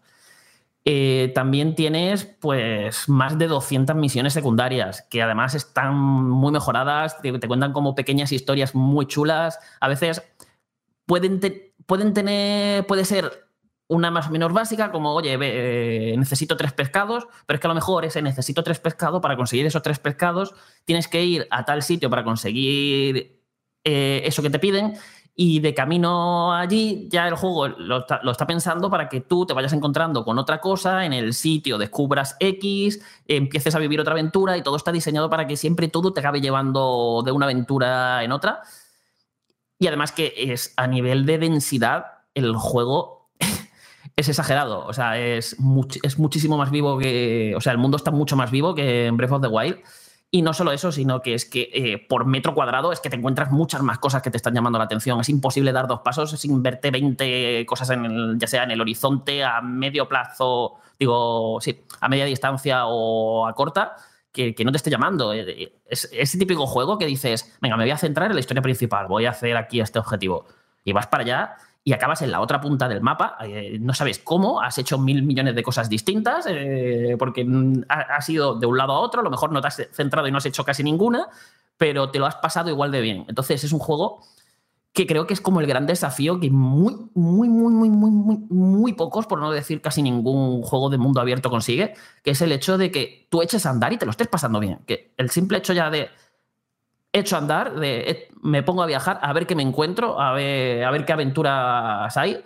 Ese minuto a minuto, por decirlo así, este juego lo borda. O sea, es que no, no te da tiempo a aburrirte, porque es que siempre está llamando tu atención, eh, siempre está despertando tu curiosidad, siempre quieres ir a ver, quieres verlo todo. O sea, de hecho hay tanto por hacer y tanto por ver que puede incluso abrumar. Como no os lo toméis un poco con, filosofía, eh, es de esos juegos que agobian, porque es que hay tanto, tanto, tanto que hacer y que ver que, de verdad cuesta creer. O sea, para que os hagáis una idea de la escala tan burra que tiene este juego, eh, se ha promocionado mucho que ahora tenemos, además de, de, Irule, lo que es la, superficie del reino, el mapa del primer juego, que aquí volvemos a esa Irule, pero el mapa ha sufrido montones de cambios. O sea, el mapa lo vais, es como redescubrirlo por primera vez. Sí, está las localizaciones principales están donde, donde los recordáis, los sitios icónicos y tal, pero está todo cambiado. Cada vez que llegas a un sitio, hay veces que están incluso irreconocibles de la de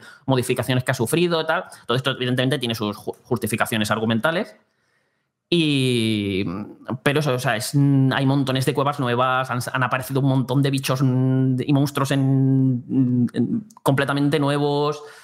Estás todo el rato que que no tienes esa sensación, digamos, de reciclaje, ¿no? Que era como la mayor preocupación que podría tener la gente en ningún momento. De hecho, es incluso muy gratificante si has jugado Breath of the Wild, porque estás viendo cómo ha cambiado el mundo respecto a Breath of the Wild, ya que esto es secuela directa. Y, de verdad que es una pasada. O sea, es, yo, me, yo la sensación que he tenido es la de estar descubriendo Irule otra vez por primera vez. Y, pero es que no solo eso, es que ahora tenemos las Islas Celestes, que como sabéis, por todo el cielo de Irule hay unas islas flotantes en las que, pues nada, tenéis que ir encontrando la manera de llegar a ellas y allí pues encontraréis nuevos desafíos, nuevas propuestas, que además, eh, al no ser grandes extensiones de terreno y, ser como cachos de rocas flotando en el, en el cielo, con sus propios puzzles de desafío, el moverse por, ahí, eh, por estas islas celestes suele ser muy particular porque es como una mezcla entre plataformeo y puzzle en el que te las tienes que ir ingeniando para ir llegando de un sitio a otro para llegar hasta las islas que, tú quieres. Entonces tiene un sabor como muy diferente a cuando estás en tierra. Además de que es una pasada el cómo se interconecta también con la zona de tierra, de, con la superficie, que tienes que ir buscando la manera de, de ascender, incluso de cuando estás en el aire, no, tiene pantallas de carga. Entonces te puedes, eh, te puedes tirar eh, la transición que haces de subir al cielo o bajar. Eh, es total. Entonces tú puedes subirte a una isla mm, celeste, has encontrado la forma, estás arriba del todo en el cielo de Irule, miras para abajo y desde allí puedes ponerte a observar Irule desde arriba, a lo mejor buscando unos santuarios que se puedan ver desde tu posición o a lo mejor incluso usándolo un, un poco método viaje rápido. Mira, ahí hay una montaña que uf, subirla a pie, esto puede ser, me puede llevar un rato, pues eh, me tiro desde aquí arriba y llego directamente a la cima de la montaña desde el aire que aparte es una sensación increíble. Yo creo que de los métodos de viaje más satisfactorios y gratificantes que he encontrado, lanzarte ahí desde los cielos de Irule, bajando, es una pasada. Pero es que por si esto no fuese suficiente, que ya esto daría para agobiar con todo el tamaño que tiene, este, todo el tamaño y la densidad. Importante lo de la densidad, de verdad, es que el juego está plagado de cosas para hacer. Es que hay un tercer mapa del tamaño de Irule, del tamaño y la extensión y la verticalidad de, la, de Irule, del, del mapa principal. Hay un, un mapa completamente nuevo que es una auténtica barbaridad y no voy a dar muchos más detalles para que, para que vayáis descubriendo cómo funciona, pero con sus propias mecánicas, su propio planteamiento, incluso se atreve a juguetear un poquito con el terror.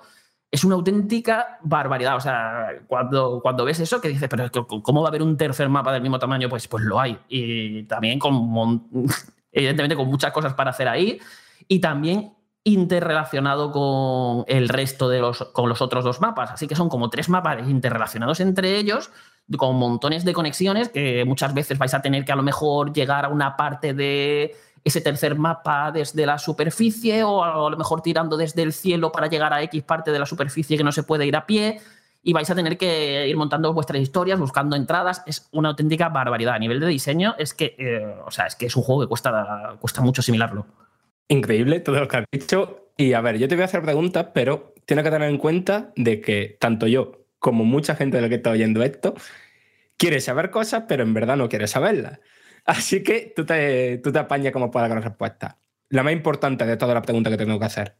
¿Hay que volver a conseguir 100 colos? O sea, 100 no, 1000. Pues no sé, el número exacto no lo sé. Yo llevo 200 colos ya. Así Hostia, que, o sea, que han vuelto. Sí, han vuelto, han vuelto. Socorro, Y socorro. También, también hay puzzles nuevos con los colos para aprovechar, para aprovechar esto, las nuevas habilidades. eh, que hace que te tengas que fijar mucho. Yo tuve la suerte de que más o menos encontré relativamente pronto la, la máscara Kolog, que si os acordáis estaba como DLC en el primero, y cuando la llevas puesta te permite más o menos ir buscando, empieza a vibrar cuando estás cerca de uno. Y que claro, desde que la pillé no me he quitado esa máscara, voy siempre con la máscara, con la máscara Kolog y es un poco como, bueno, pero, pero sí, sí, sí, llevo unos 200 colos y esto tiene pinta de, que me faltan o más. O sea, no me extrañaría que vuelvan a ser 900 otra vez. Y eso sí, os alegrará saber que hay muchos colos que los vais a conseguir esta vez de dos en dos. De, dos, en dos. Hay, un, hay un puzzle consistente en juntar a dos colos, que tienes que llevar a uno hasta su compañero y cuando lo hacéis os dan dos semillas del tirón. Así que parece que el proceso es un poquito más rápido. Vale, y ahora la pregunta realmente importante que te quería hacer. Creo que una de las cosas clave de Breath of the Wild es la capacidad que tenía de impresionar con momentos que salían de repente, ¿no? O sea, a mí eso me pasó pues la primera vez que me encontré con uno de los dragones, que me quedé en plan paralizado, en plan de ¿qué está pasando? Tears of the Kingdom hace eso y si lo hace va más allá o muy complicado responderlo sin spoilers. mucho pero- más y más allá. Mucho, mucho, mucho más. O sea, eh, constantemente. Eh, de verdad, que es que. Es que. mm, No voy a dar detalles, pero es que hay momentos. O sea, yo creo que este juego tiene algunos de los momentos más épicos que he vivido jamás con un videojuego. Y, eh, o sea, es increíble. O sea, es que tenéis que jugarlo. Es que no, no puedo dar detalles. Carlos, y aprovechando ahora que no sé si tiene alguna pregunta más, Fran, pero seguro que el resto sí. Digamos que si alguien no ha jugado el anterior, puede entender bien desde el principio todo, aunque no sean las referencias, pero puede disfrutar de ello. Sí, el juego está muy bien diseñado para que si no has jugado Breath of the Wild, este juego lo puedas disfrutar perfectamente. No, vamos, con que sepáis, pues eso, que en Breath of the Wild salvas a la princesa y salvas el mundo, suficiente. A ver, te pierdes también evidentemente esa conexión como con ese mundo, con muchos personajes que te vas a encontrar. Porque claro, aquí una de las cosas que tiene el juego, que es algo que creo que no se había llegado a explorar nunca en un Zelda, es que al ser secuela directa del anterior, desarrollándose en el mismo mundo, aquí todo el mundo conoce ya a Link y todo el mundo lo trata como un héroe. Aquí ya no haces el clásico camino del héroe, ¿no? De otros. De, habitual de, la saga Zelda, sino que tú ya eres el héroe.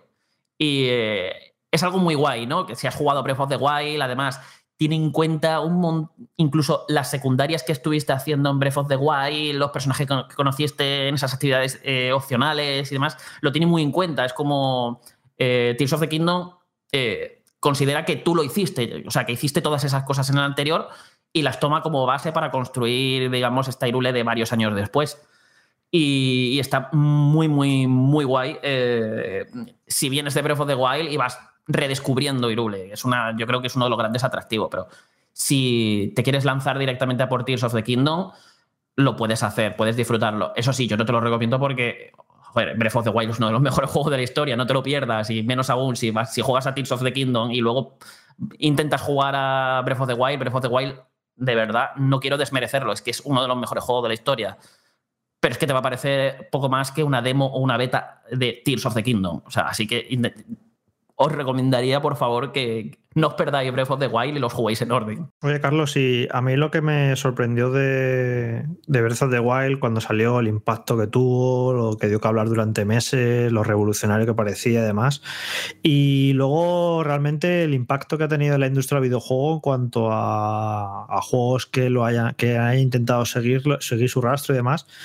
A mí me ha parecido muy poco. De hecho, se ha copiado de Breath of the Wild eh, las cosas anecdóticas. En plan, han copiado la parabela, han copiado, pero nadie se ha atrevido a, copiar lo verdaderamente importante, como la sensación de libertad o ese juego con las físicas y demás.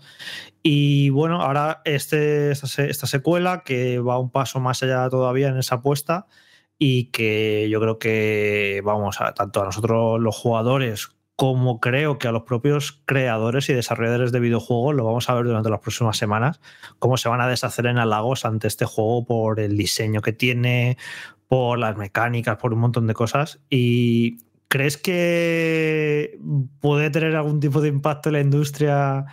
Este juego, aunque Breath of the Wild no lo tuviera, con este que digan ya se, pues, sonrojen algunos desarrolladores y digan, joder, vamos a intentarlo, vamos a coger los mundos abiertos, o no los mundos abiertos, da igual, vamos a, juguetear cómo juega este juego, con las físicas, con esa libertad, con el, mezclar también la creación y demás.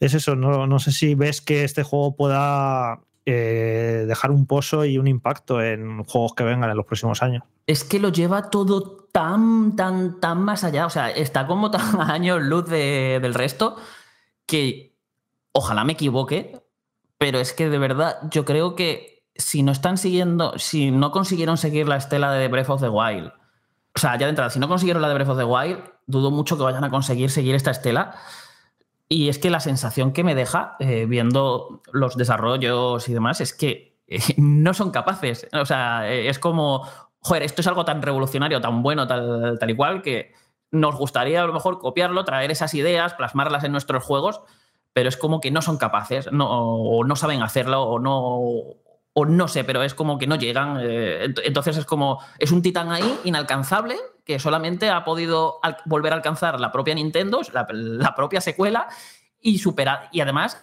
no solamente conformándose con un voy a hacer un más y mejor, sino que es tiro atrás eh, todas las habilidades, todas las mecánicas que habíamos diseñado, eh, bueno, todas las mecánicas tampoco, pero tiramos para atrás casi todo lo que habíamos hecho con Breath of the Wild, le damos una vuelta completa, llevamos esa apuesta por la libertad, por las posibilidades de juego 20, 30, 40 veces más allá y cambiamos la forma de jugar porque ahora eh, no, vais a, no vais a jugar igual que jugáis en Breath of the Wild, vais vuestra mente cuando haga clic va a estar pensando eh, y jugando de una manera muy diferente, planteando las situaciones de otro modo completamente distinto, pero siempre con esa base en la libertad mm, absoluta que va y en las mil herramientas que vas a tener a tu disposición.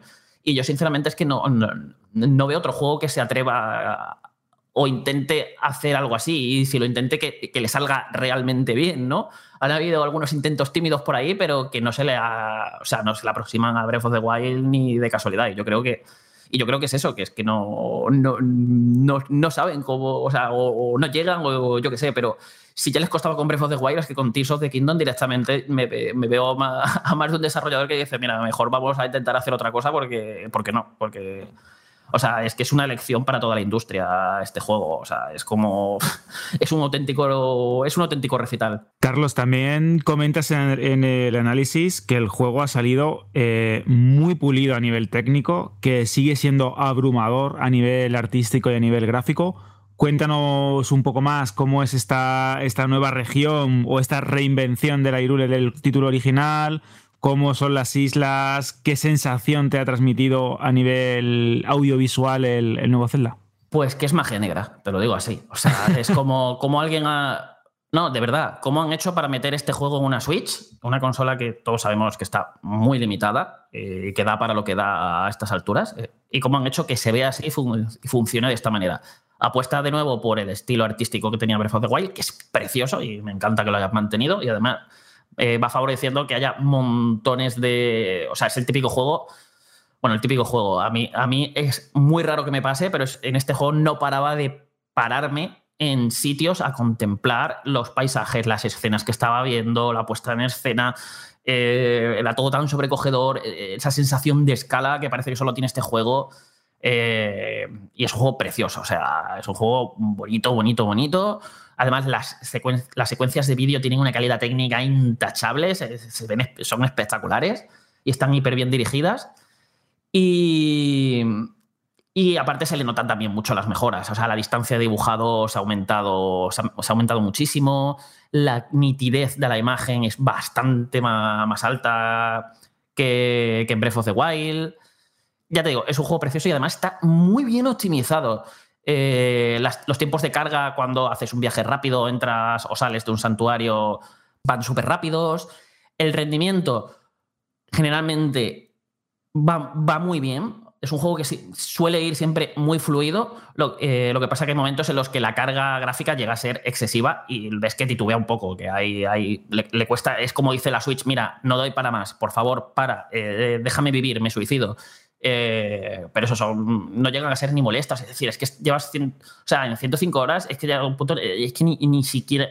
O sea, supongo, están ahí, a veces pasan, pero que es que no llegan a molestar. O sea, el juego es que siempre va tan fluido la mayor parte del tiempo que, o sea, que, es algo completamente anecdótico que, es que ni se llega a notar cuando estás jugando. O sea, no, no es algo que afecte al gameplay. Y además, cuando generalmente en combate nunca ocurre. O sea, en combate no me ha pasado nunca que esos bajones. Suele ser más al activar la ultramano y te pones a hacer cosas muy locas con él, porque el sistema de físicas es probablemente el sistema de físicas más avanzado que he visto nunca en un videojuego. O sea, de verdad, no os podéis hacer una idea de cómo gestiona el peso, los materiales de los que está hecho cada cosa, los impactos con el entorno.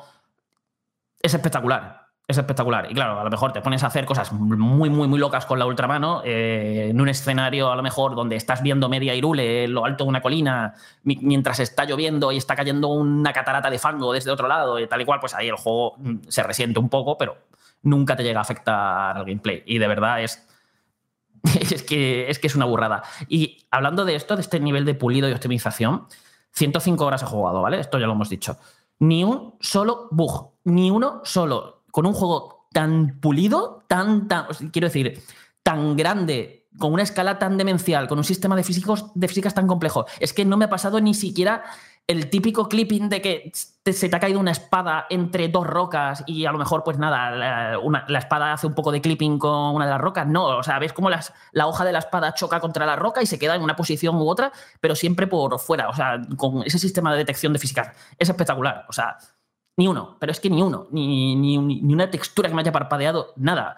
Es como la de juegos rotos que nos comemos al año, cada vez que van saliendo peores, que los lanzan así, y te encuentras esto, un juego con estas con una escala más grande que casi cualquier cosa que se ha hecho nunca, con un sistema de físicas que dejen pañales con los sistemas de físicas que hemos visto en cualquier otro juego, con tantísimas mecánicas. O sea, es que es un juego que lo tiene todo para romperse por todos lados. Y no, es, o sea, imagino que los jugadores. Eh, que los speedrunners y muchos jugadores pues, se pondrán a cosa hecha y empezarán a descubrir formas de romper el juego. Pero si tú juegas lo que es normal, jugando como jugaría cualquier persona eh, normal, sin buscar, digamos, el bug a conciencia, es que ni uno, o sea, ni uno en más de 100 horas. O sea, es que eh, eh, es algo que, para mí me resulta inaudito, vamos.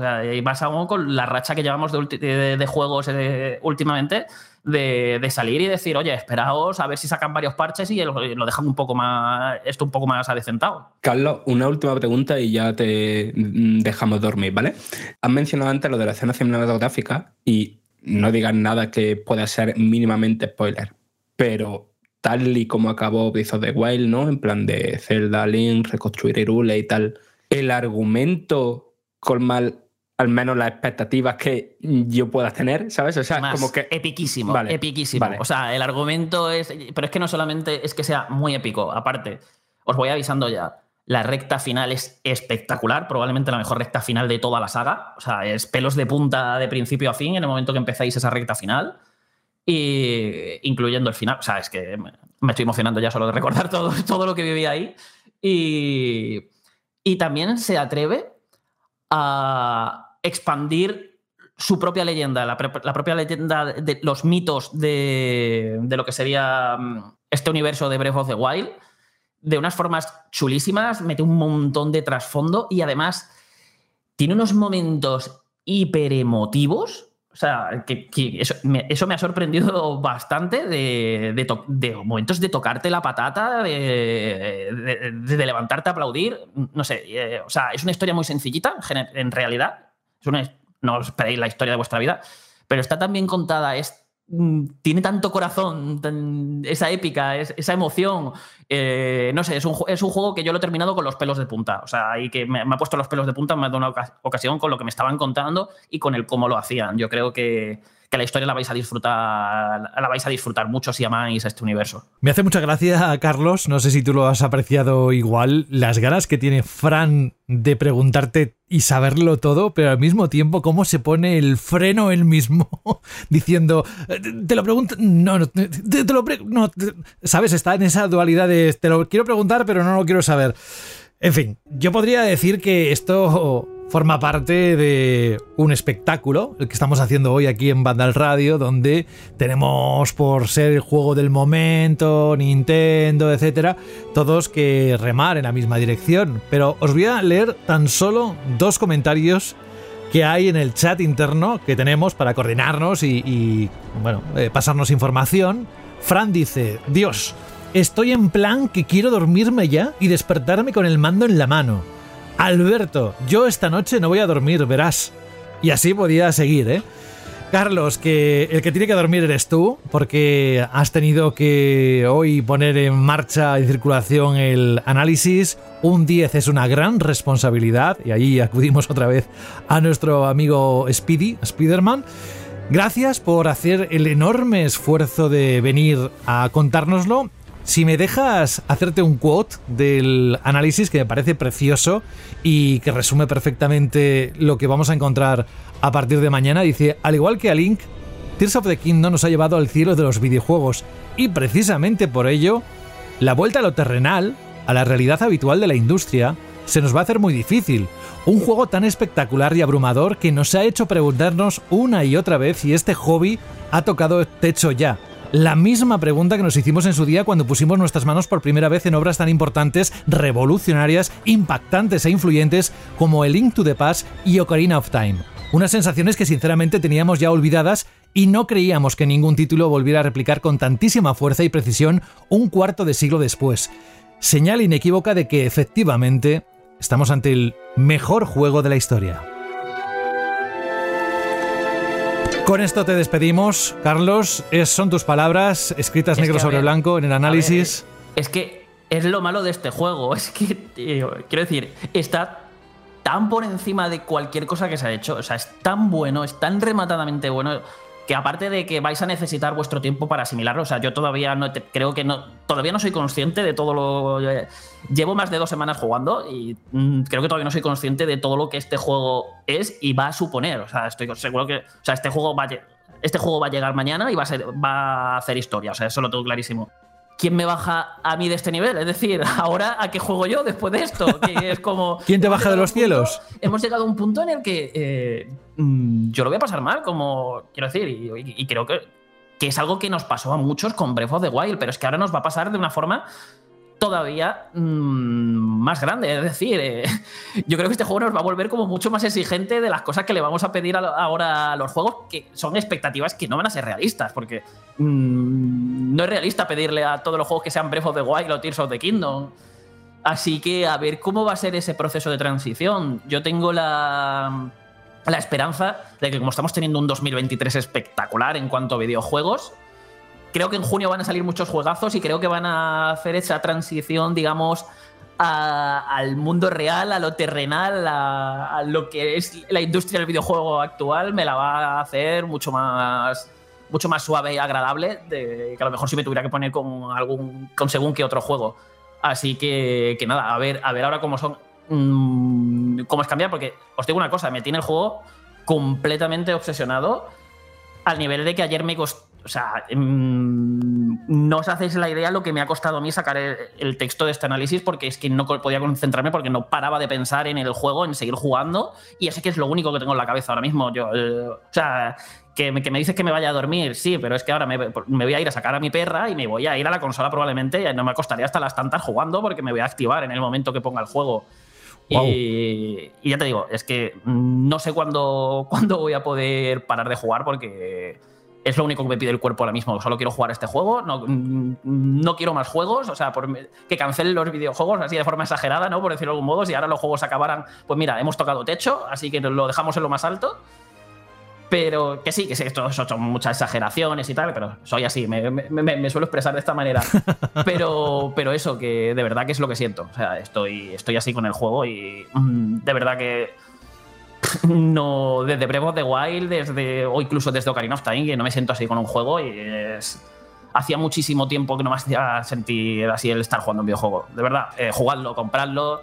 Incluso pasad de este podcast, de, de, de, lo que queráis, poneos a jugarlo, de verdad. O jugarlo mientras escucháis el podcast y escucháis. No, no, no, no. cómo... No, no, El sonido es importantísimo ah, en ah, este juego. Hay que vale, disfrutar vale. bien de la música, hay que disfrutar bien del el efecto de ambiente. Aquí hay que sumergirse en la experiencia de pleno y que os, os olvidáis del mundo real y os metéis de, de, lleno en Irule. De verdad, juegazo. Por más que sigamos, se puede decir más alto, pero no tan claro como lo acabas de expresar en los últimos minutos. Carlos Leiva, yo te deseo que descanses, que duermas, que el juego lo vas a tener ahí todo el tiempo que tú quieras. Y yo no sé tú, pero hay veces que llego a tal saturación que no disfruto de un juego de la misma manera cuando estoy descansado que cuando estoy saturado. Pero bueno, haz lo que te pida el cuerpo. Nosotros lo, lo que nos pide el cuerpo es agradecerte muchísimo el que hayas estado hoy aquí. Y espero que te tengamos dentro de un programa, dos o los que sean. Has dicho que van a salir juegos muy importantes en en junio, es verdad, y seguro que alguno te toca. Así que Carlos, un abrazo muy grande de parte de todo el equipo, descansa, sigue disfrutando del Zelda y un abrazo también a Kai, que es la protagonista a veces, es, la perra de, de, de Carlos. Espero que, que al menos eh, tenga un buen paseo ¿eh? y no le des un paseo rápido por querer jugar al Zelda, ¿vale? No, no, yo la llevo al parque y ella se pone allí a, a pastar porque lo de jugar lo lleva regular. Ella se va allí, coge el césped y se, se queda ahí pastando como una vaca. Y bueno, pues cada, cada, uno se entretiene como quiere. Muy bien, cuídate, Carlos. Chao. Hasta luego. Adiós. ¿Cuántas veces, desde que lleváis estas 10 temporadas en banda al radio escuchando el programa, o las que sean, habéis escuchado algún redactor de, de la publicación de Vandal hablar, expresarse en estos términos. ¿Cuántas?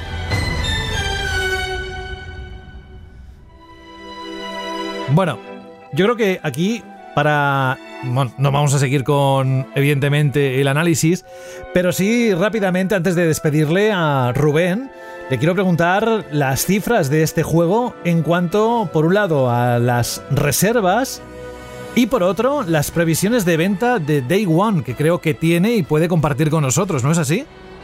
Bueno, sí, de momento son solo informaciones eh, puntuales de algunas cadenas y de algunos mayoristas y luego las ventas pues eh, son una serie de, entre comillas, porras que tenemos entre alguna gente del sector. Eh, una porra que también es con truco, ¿no? Porque a medida que iban avanzando las semanas y sobre todo en estas últimas dos semanas, la gente iba diciendo, eh, me pido el comodín de la modificación porque iba creciendo cada vez más, ¿no? Zelda va a ser un título que va a batir yo creo que todos los récords que hemos visto que recordamos de los últimos tiempos en cuanto a ventas. Lo hemos visto ya con la venta de la consola, una consola, una Nintendo Switch OLED que, es la edición especial de Zelda, que viene sin juego, que se puso a la venta hace dos semanas y que ha revitalizado y ha vuelto a, hacer despegar las ventas de la consola, ¿no? De, lo que es el hardware de Nintendo Switch, para que la gente que se vaya preparando ya o irse preparando ya para el desembarco de lo que va a ser eh, mañana o hoy, para los que estéis escuchando el podcast en el día de lanzamiento, eh, de uno de los títulos que seguramente consigue unas cifras eh, bastante irrepetibles. De momento, mm, mm, sí que sabemos que las reservas en ese tipo de juegos son siempre mejores que en otros tipos de juegos, es decir, los juegos de Nintendo por, por normalmente por la estacionalidad de precio, porque no hay una bajada de precio relativamente rápida, así que eh, tiene más sentido que tengan esa reserva mm, con antelación. El fan de Nintendo es un, el, usuario de Nintendo es un usuario que normalmente sí que reserva más, un poco porque sabe que Nintendo cuida mucho, ¿no? Ese, esa política de precios, esos días de lanzamiento, esos juegos que cuando los compras están acabados eh, y hace que, que, el, usuario de Nintendo para esta grande saga siempre se intente adelantar. No será el primero, muchos de los que nos están escuchando, que este juego lo tenían reservado hace ya muchísimos meses o desde el primer día que se dijo que se ponía la campaña de reserva ya lo tenía reservado. ¿no? Entonces, las cifras en ese tipo de juegos, mm, en las reservas, sí que indican mucho mejor más o menos cuál va a ser el éxito del título. En este caso, Hemos hablado con algunas cadenas de tiendas de videojuegos, hemos hablado con algún mayorista de videojuegos, ya no solo preguntándole por, por las unidades que llevaban prevendidas o que llevaban eh, reservadas, sino también por las sensaciones que le estaba dando eh, o el feeling o el tufillo este que le estaba dando cómo, cómo iba a funcionar. ¿no? Y todos, todos, todos eh, están contestándome lo mismo, que están superando cualquier expectativa que podían tener. ¿no? Desde algún mayorista que me decía que empezó por 2.000 unidades y a la semana subió a 3.000 jugándosela, que ya está en 4.500 y que seguramente eso fue el lunes y que seguramente estará en unas 4.800, 5.000 de preventas en Day One. Eh, yo le preguntaba, ¿cuánto tiempo hace que no ves eso? Y me dice, no lo he visto nunca. Es decir, nunca en su vida, y no es un mayorista de ahora, es un mayorista que lleva muchísimos años en el sector. Otras grandes cadenas que pueden tener el lunes a viernes pasado unas 40.000, lo que se puede traducir que ahora mismo tengan unas, unas 48, 50.000 unidades reservadas. Esto significa que Zelda puede convertirse en uno de los únicos títulos que en sus primeros tres días de vida, digamos tres, porque hay algunas tiendas que venden también o que abren los domingos, eh, que en esos tres días de vida supere las 200.000 copias. Hablábamos al principio, yo recuerdo que decía 160, 170.000, había gente que decía no, son muchas, luego ya pasé a 185 eh, y ahora ya estoy hablando de que si la cosa funciona realmente bien, eh, podríamos estar hablando de, un juego que se lance con 200.000 unidades, que es una verdadera locura, con lo que el éxito a partir de mañana, yo, aunque no quieras jugar a Zelda, aunque no tengas reservado, eh, eh, y pero te gustan los videojuegos, mañana es un día chulo para ir por un centro comercial ir a una tienda de videojuegos y ver el ambiente que hay, ¿no? Porque es de esos juegos que la gente seguramente esté haciendo cola, ver cola para ir a coger el juego, gente que irá disfrazada, gente que saldrá llorando con su celda en las manos, gente que saldrá corriendo eh, para, para decir, oye, ya está, a partir de hoy, como decía Carlos, ya se puede acabar todo. Mientras yo tenga luz para cargar mi Switch y un sitio para poder sentar o tumbarme, ya tengo suficiente, no hace falta ni comer, ¿no? Y esos, de esos días chulos que solo títulos como Zelda y muy poquitos otros pueden conseguir. Así que las cifras, José, pueden ser verdaderamente espectaculares. Nos lo contarás, supongo, la próxima semana, si tienes las cifras oficiales y compararemos a ver si también, no solo el programa de hoy es histórico, el juego que sale mañana es histórico, sino también las ventas que va a arrastrar sean históricas, por lo que nos estás contando. Bueno, Rubén. Madre mía, va a salvar vidas y todo, como el anuncio. Vaya. Increíble. ¿eh? Exacto. Aquí. Estoy mirando ahora por la ventana y el cielo está de otra manera, eh, cuidado. Sí, sí, sí, sí. Sí, sí, sí. Qué bonito todo. Me, me, imagino a Jorge con, con, un bastón dando golpe en el suelo, así como el señor mayor. Jorge seguro que tiene las, los cristales de su, casa, de su casa tintados de negro para no ver un poco el, la, la, la, mierda, perdón por la expresión, que hay fuera, ¿no? Gente normal. Es un poco como miércoles, ¿no? Exacto. Es, la miércoles él, él, es de los que sale a pasear a las 3 de la mañana para no cruzarse con gente. El que tiene un perro de peluche con pilas para que no le moleste. Jorge es así, es así. Por dejada, Jorge, el pobre que descansa descanse, no puede decir nada. Eh, ¿Cómo eres la Diana enseguida del resto del equipo? Bueno, oye, ignorancia, madre Venga, vamos.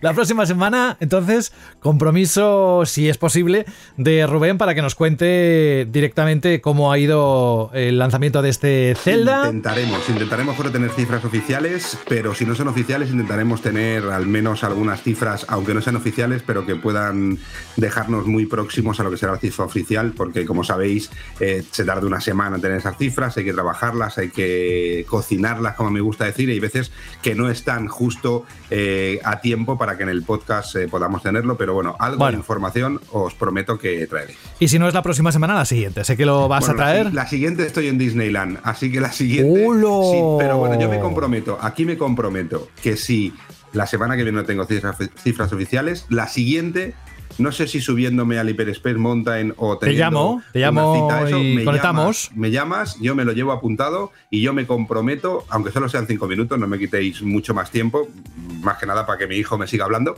eh, me comprometo a dar las cifras oficiales, aunque esté fuera. Venga, pues antes de decirte adiós, tenemos un compromiso también con CEX, el mayor especialista en electrónica y entretenimiento de segunda mano en España. Vamos a repasar la lista de los más buscados y aquí vamos a encontrar un poco de todo.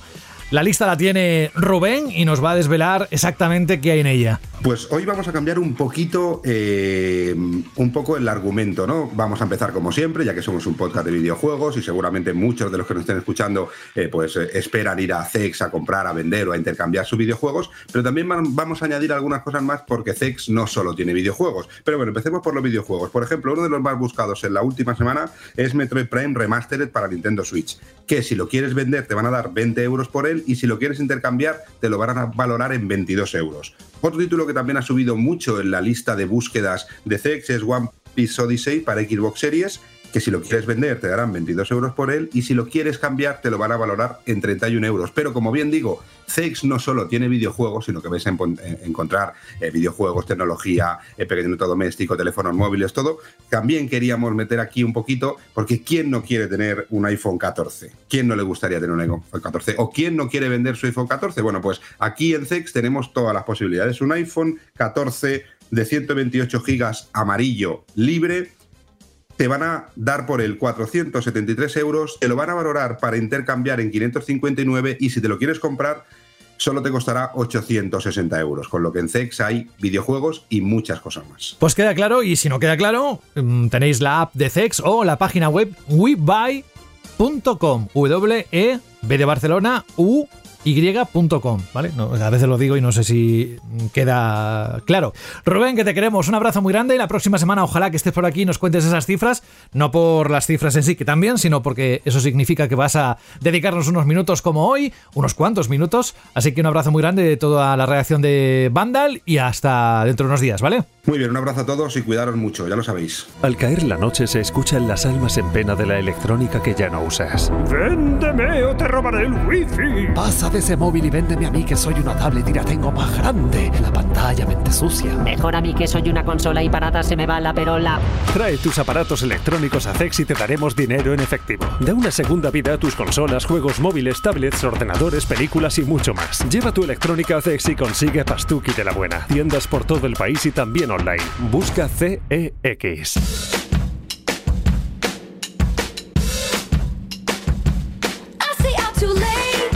Últimos minutos para atacar la sección más... ¿Cómo definirla? La más simpática de todas las que tenemos. Sobre todo porque nos llegan audios que vais a escuchar hoy que los oyentes os estáis entregando cada vez más. Aparte, también os digo, tenemos siete audios más los comentarios. ¿Siete? ¿Lo he dicho bien? No. 8, 9, 9 audios y los comentarios de iBox, pero es que lo que contemos hoy van a estar en el programa seguramente más descargado, no sé si la historia de Vandal mm, Radio, mm, pero seguro que de esta temporada, porque ya el otro, el de hace dos semanas, las impresiones del nuevo Zelda, rompieron un récord, o sea que seguro que este también lo va a romper. Pero, para situarnos, cuéntanos Alberto, por favor, ¿cuál fue la pregunta Shirley que lanzaste la semana pasada? Pues la pregunta de la semana pasada era, lógicamente, teniendo en cuenta que este programa iba a ser un programa muy especial, como estáis viendo, era cuál era vuestro juego preferido de la saga Zelda. ¿Qué recuerdos guardabais de la saga de Nintendo? Hemos tenido varios comentarios sido un correo muy bonito que a mí me emocionó especialmente que te diga José, porque esto es real. Sí, esto sí, sí. dije, madre mía, qué cosa más bonita. Y varios audios, como bien has dicho. Así que, ¿te parece, José, que empecemos por el comentario de Mike CD y luego vayamos intercalando audios y comentarios de texto? Mike CD es el que da. El fin de semana, el pistoletazo. Exacto, de salida. el que Exacto. anuncia el fin de semana. Es el de los primeros comentarios que cuando subimos un programa lo que dice es ya empieza el fin de semana, porque se ha, se ha descargado De el programa. De hecho, los- lo mucho, es, me hace mucha gracia porque muchos los están espera- lo están esperando y hasta que no llegue Mike CD y diga cuándo empieza el fin de semana, no empieza, ¿eh? Esto es así. Pues venga, ¿qué dice Mike CD? Venga, dice- nos comenta lo siguiente en iVox. Hola chicos, Eh, Fran, te dice, eh, atento Fran, por mucho que lo intente y pese al análisis de Redfall, no puede ser vinagre. Es verdad, que a Fran no le sabe ser vinagre. Creo que es de ese tipo de personas que ven el lado bueno de las cosas y eso es genial. Además, ya tenéis a vuestro propio vinagre y nos ponen un emoji de, risa. Con respecto a la Shirley pregunta, dice que poco de decir. Eh, por recomendación de un amigo, he empezado a jugar, pues nunca había disfrutado de ningún tipo de Zelda. Al- y y nos dice que está jugando al Link to the Past de NES. Y me está sorprendiendo gratamente. Por favor, más chistes malos y que Rubén, como comentaba José al principio del programa, por favor que se pueda organizar mejor la agenda para poder estar. Gracias por el programa, nos comentaba. Pues ahí estaba Mike CD y ahora escuchamos a Francisco, Israel y Abraham. Perfecto. Venga, vamos con ellos. Hola chicos, aquí una semanita más, Fran, con las espadas al cuello, para ser rápido y breve. No he sido gran seguidor de esta saga, pero sí que le metí bastante caña al, a Link to the Past en Game Boy Advance. Y como pequeña recomendación a toda esta gente como yo que, que hemos sido más de Sega y no, no hemos tenido tiempo de jugar a Zelda, probar el Soleil de Mega Drive. Juegazo. Bueno chicos, cuidaos mucho. Hasta la próxima. Chao.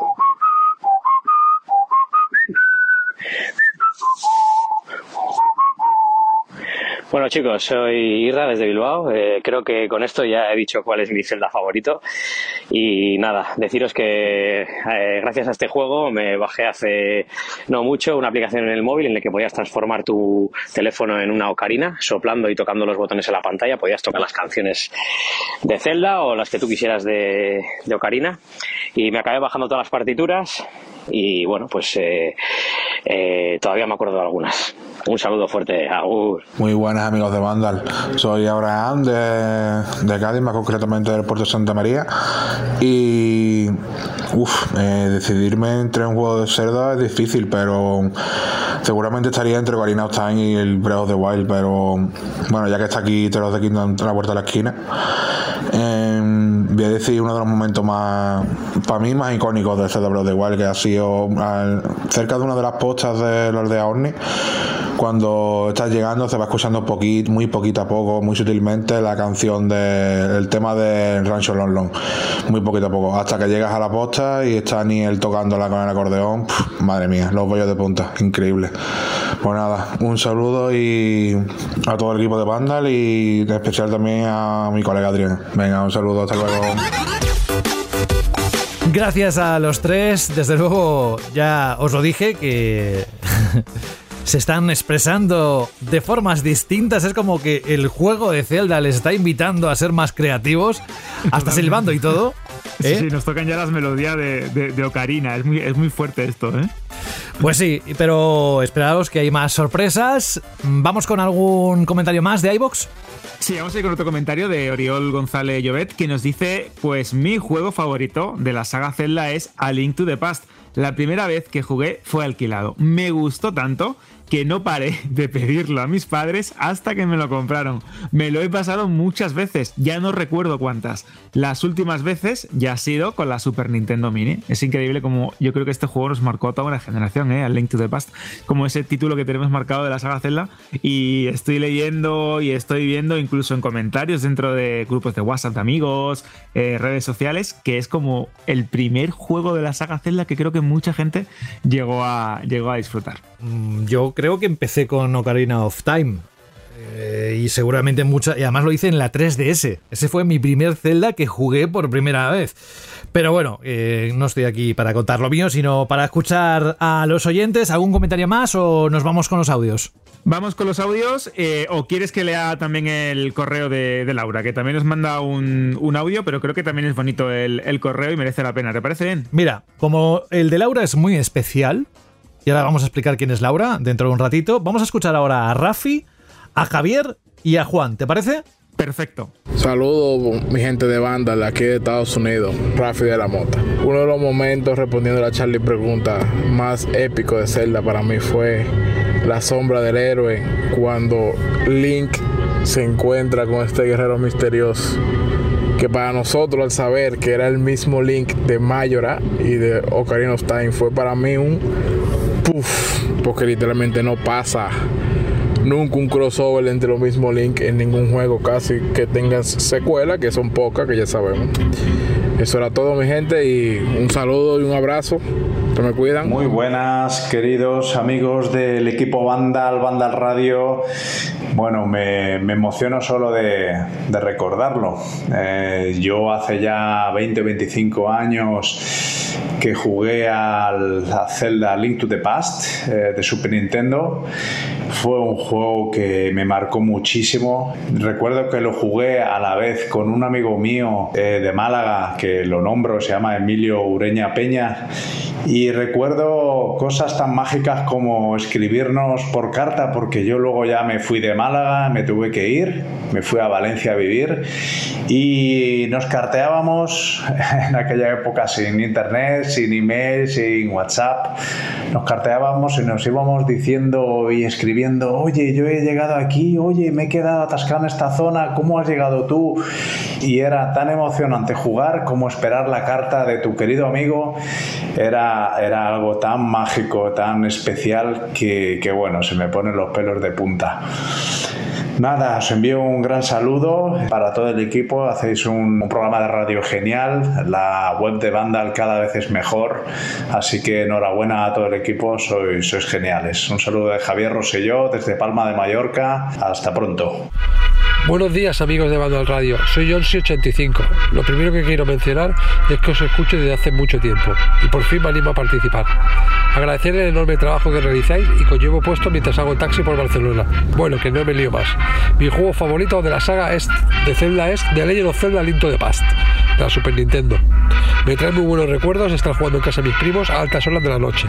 Sus melodías, efectos sonoros, jugabilidad, era una auténtica gozada. Bueno, un enorme abrazo y a seguir así, chicos. Gracias. Sé que lo habéis observado, lo habéis notado, pero es que algunos oyentes han puesto música de Zelda de fondo mientras grababan el audio. Rafi desde Estados Unidos, Javier eh, o Javi que echaba de menos a Emilio y ese carteo constante de sobre el juego, de lo que estaban disfrutando, lo que habían encontrado, o sea, es que son unos recuerdos mágicos y seguro que a más de uno, a más de una, se le han desbloqueado situaciones parecidas.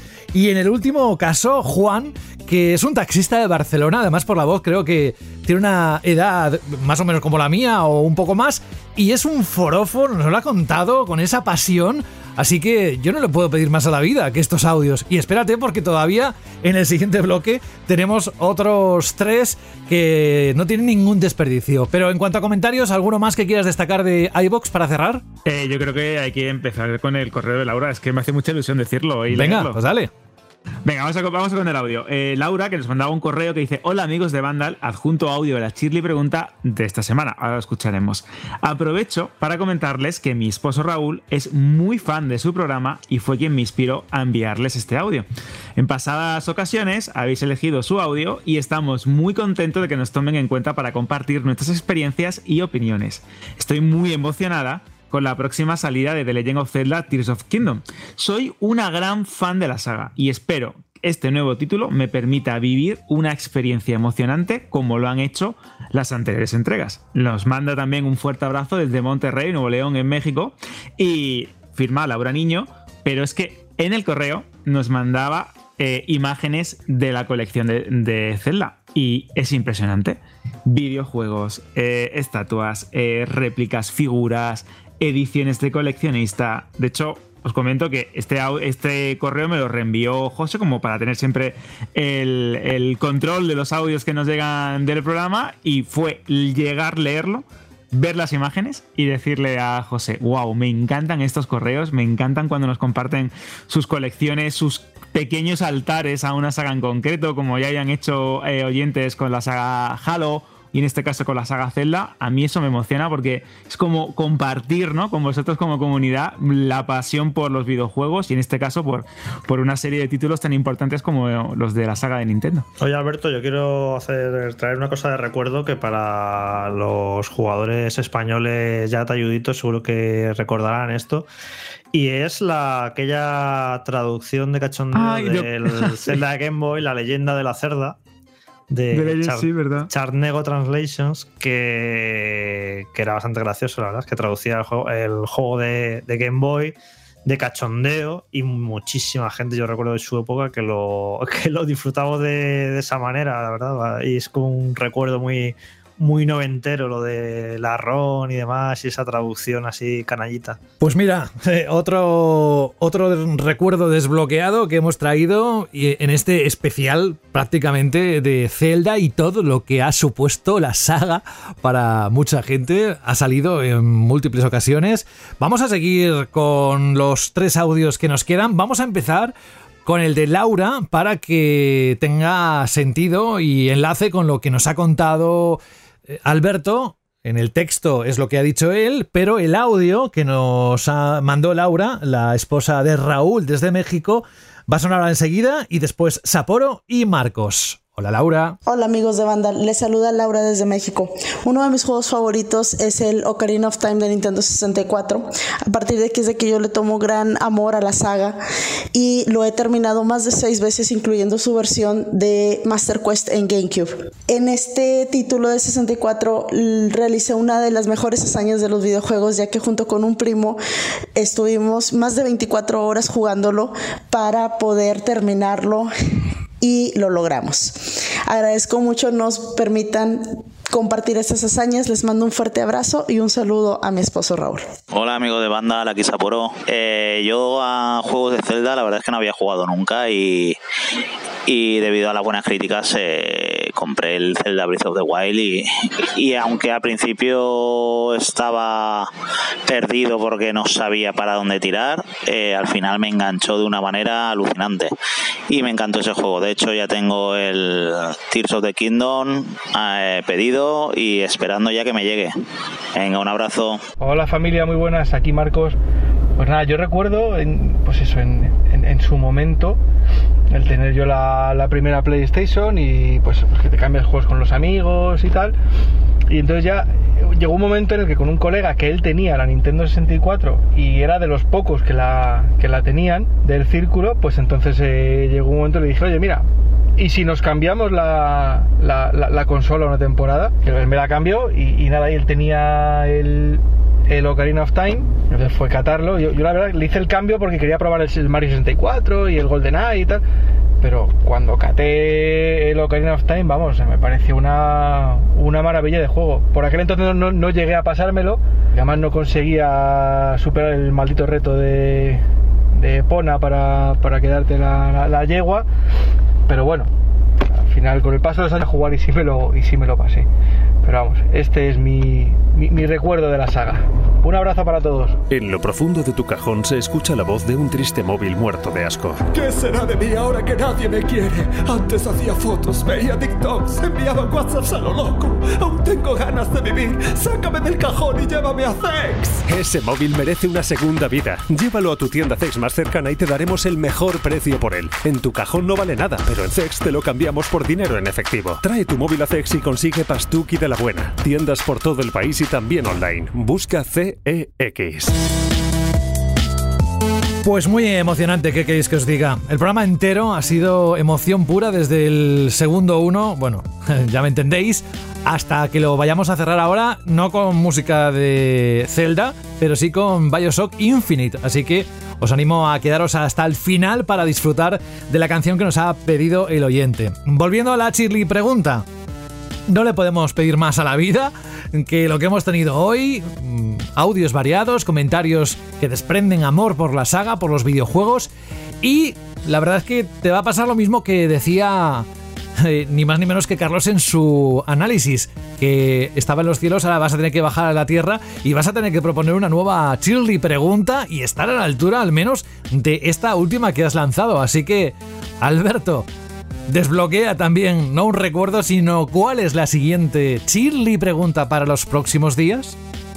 Pues la Chili pregunta para los próximos días es algo que estuve hablando con mis amigos y es verdad. Eh, ¿habéis ¿Os habéis parado a pensar alguna vez que hay temáticas o ambientaciones que están poco explotadas en el mundo de los videojuegos? No sé, una época histórica en concreto, una ambientación fantástica o de algún tipo de saga o de algún tipo de, no sé, de mundo que os guste. Así que la pregunta, Shirley, de la semana que viene es: ¿qué temáticas o ambientaciones consideráis que están poco explotadas en el mundo de los videojuegos? Tenéis varios caminos, iVoox, cuando subimos el programa Vandal, en los comentarios de la noticia, o si queréis, que nos encanta, un audio de unos 20-30 segundos. Como ya hemos visto que sois muy, muy, originales, yo creo que podéis dar rienda suelta a vuestra imaginación y lo mandáis a radio.bandal.net y lo pondremos en el programa. Repito la pregunta, temáticas o ambientaciones que consideráis que están poco explotadas en los videojuegos. Pues ahí está. Venga, ahí está la propuesta. Gracias a Alberto González, un abrazo muy grande y buen Zelda. Con eso me voy a quedar. Buen Zelda. Qué guay. Buen, buen Zelda, José. Un abrazo muy fuerte. Adiós.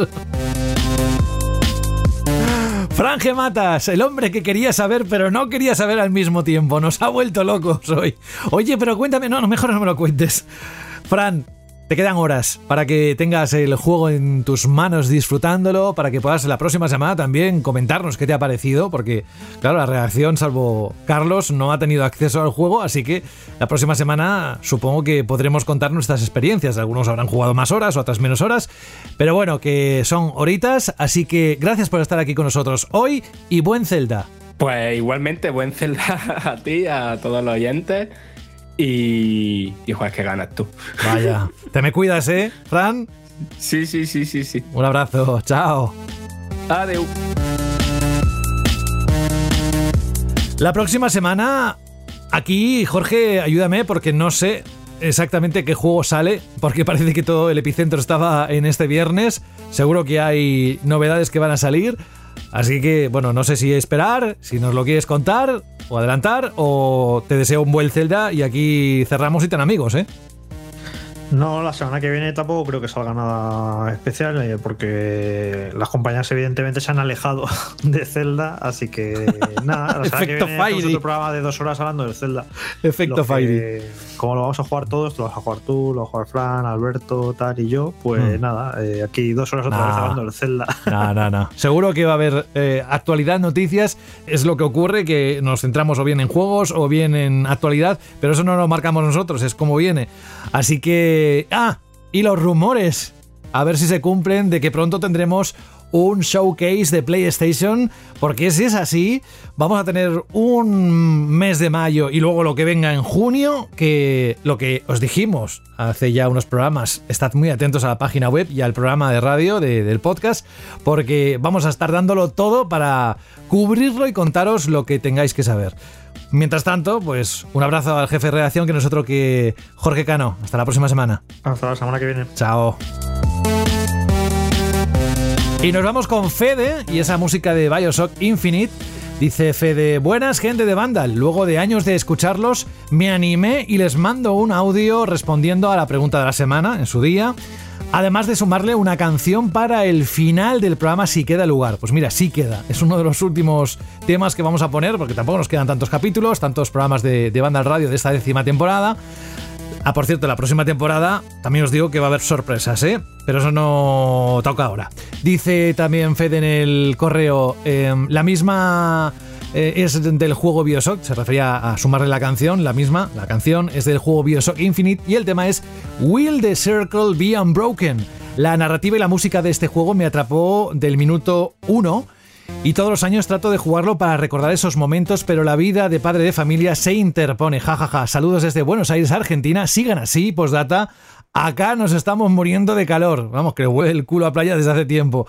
Y esto es más o menos de principios de marzo. Bueno, pues con Bioshock nos vamos.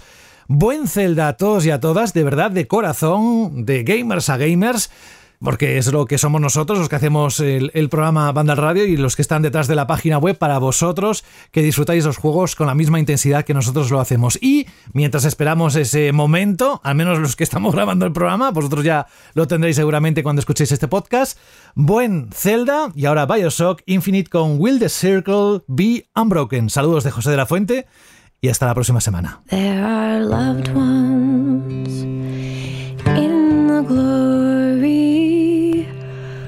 Whose dear forms you often miss when you close your earthly story. Will you join them in their bliss? Will the circle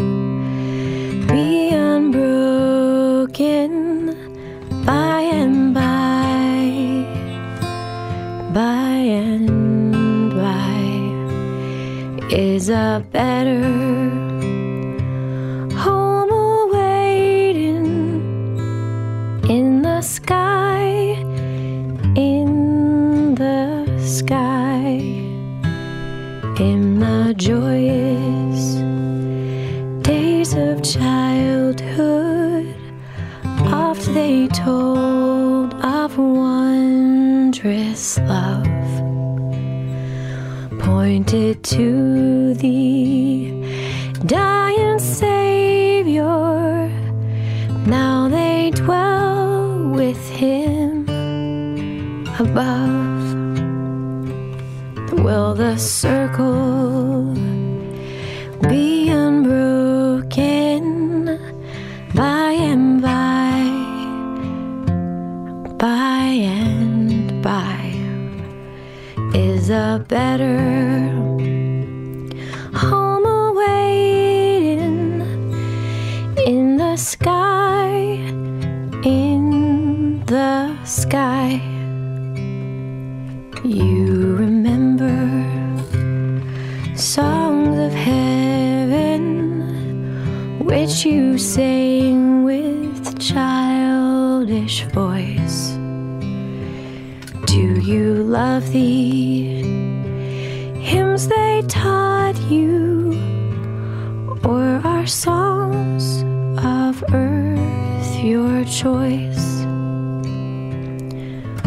Will the circle be unbroken by and by, by and by? Is a better home awaiting in the sky,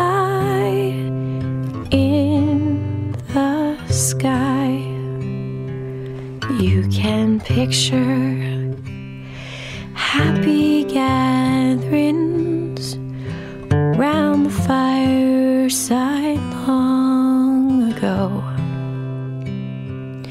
And you think of tearful partings when they left you here below. Will the circle be unbroken by and by? By and by is a better home awaiting in the sky, in the sky.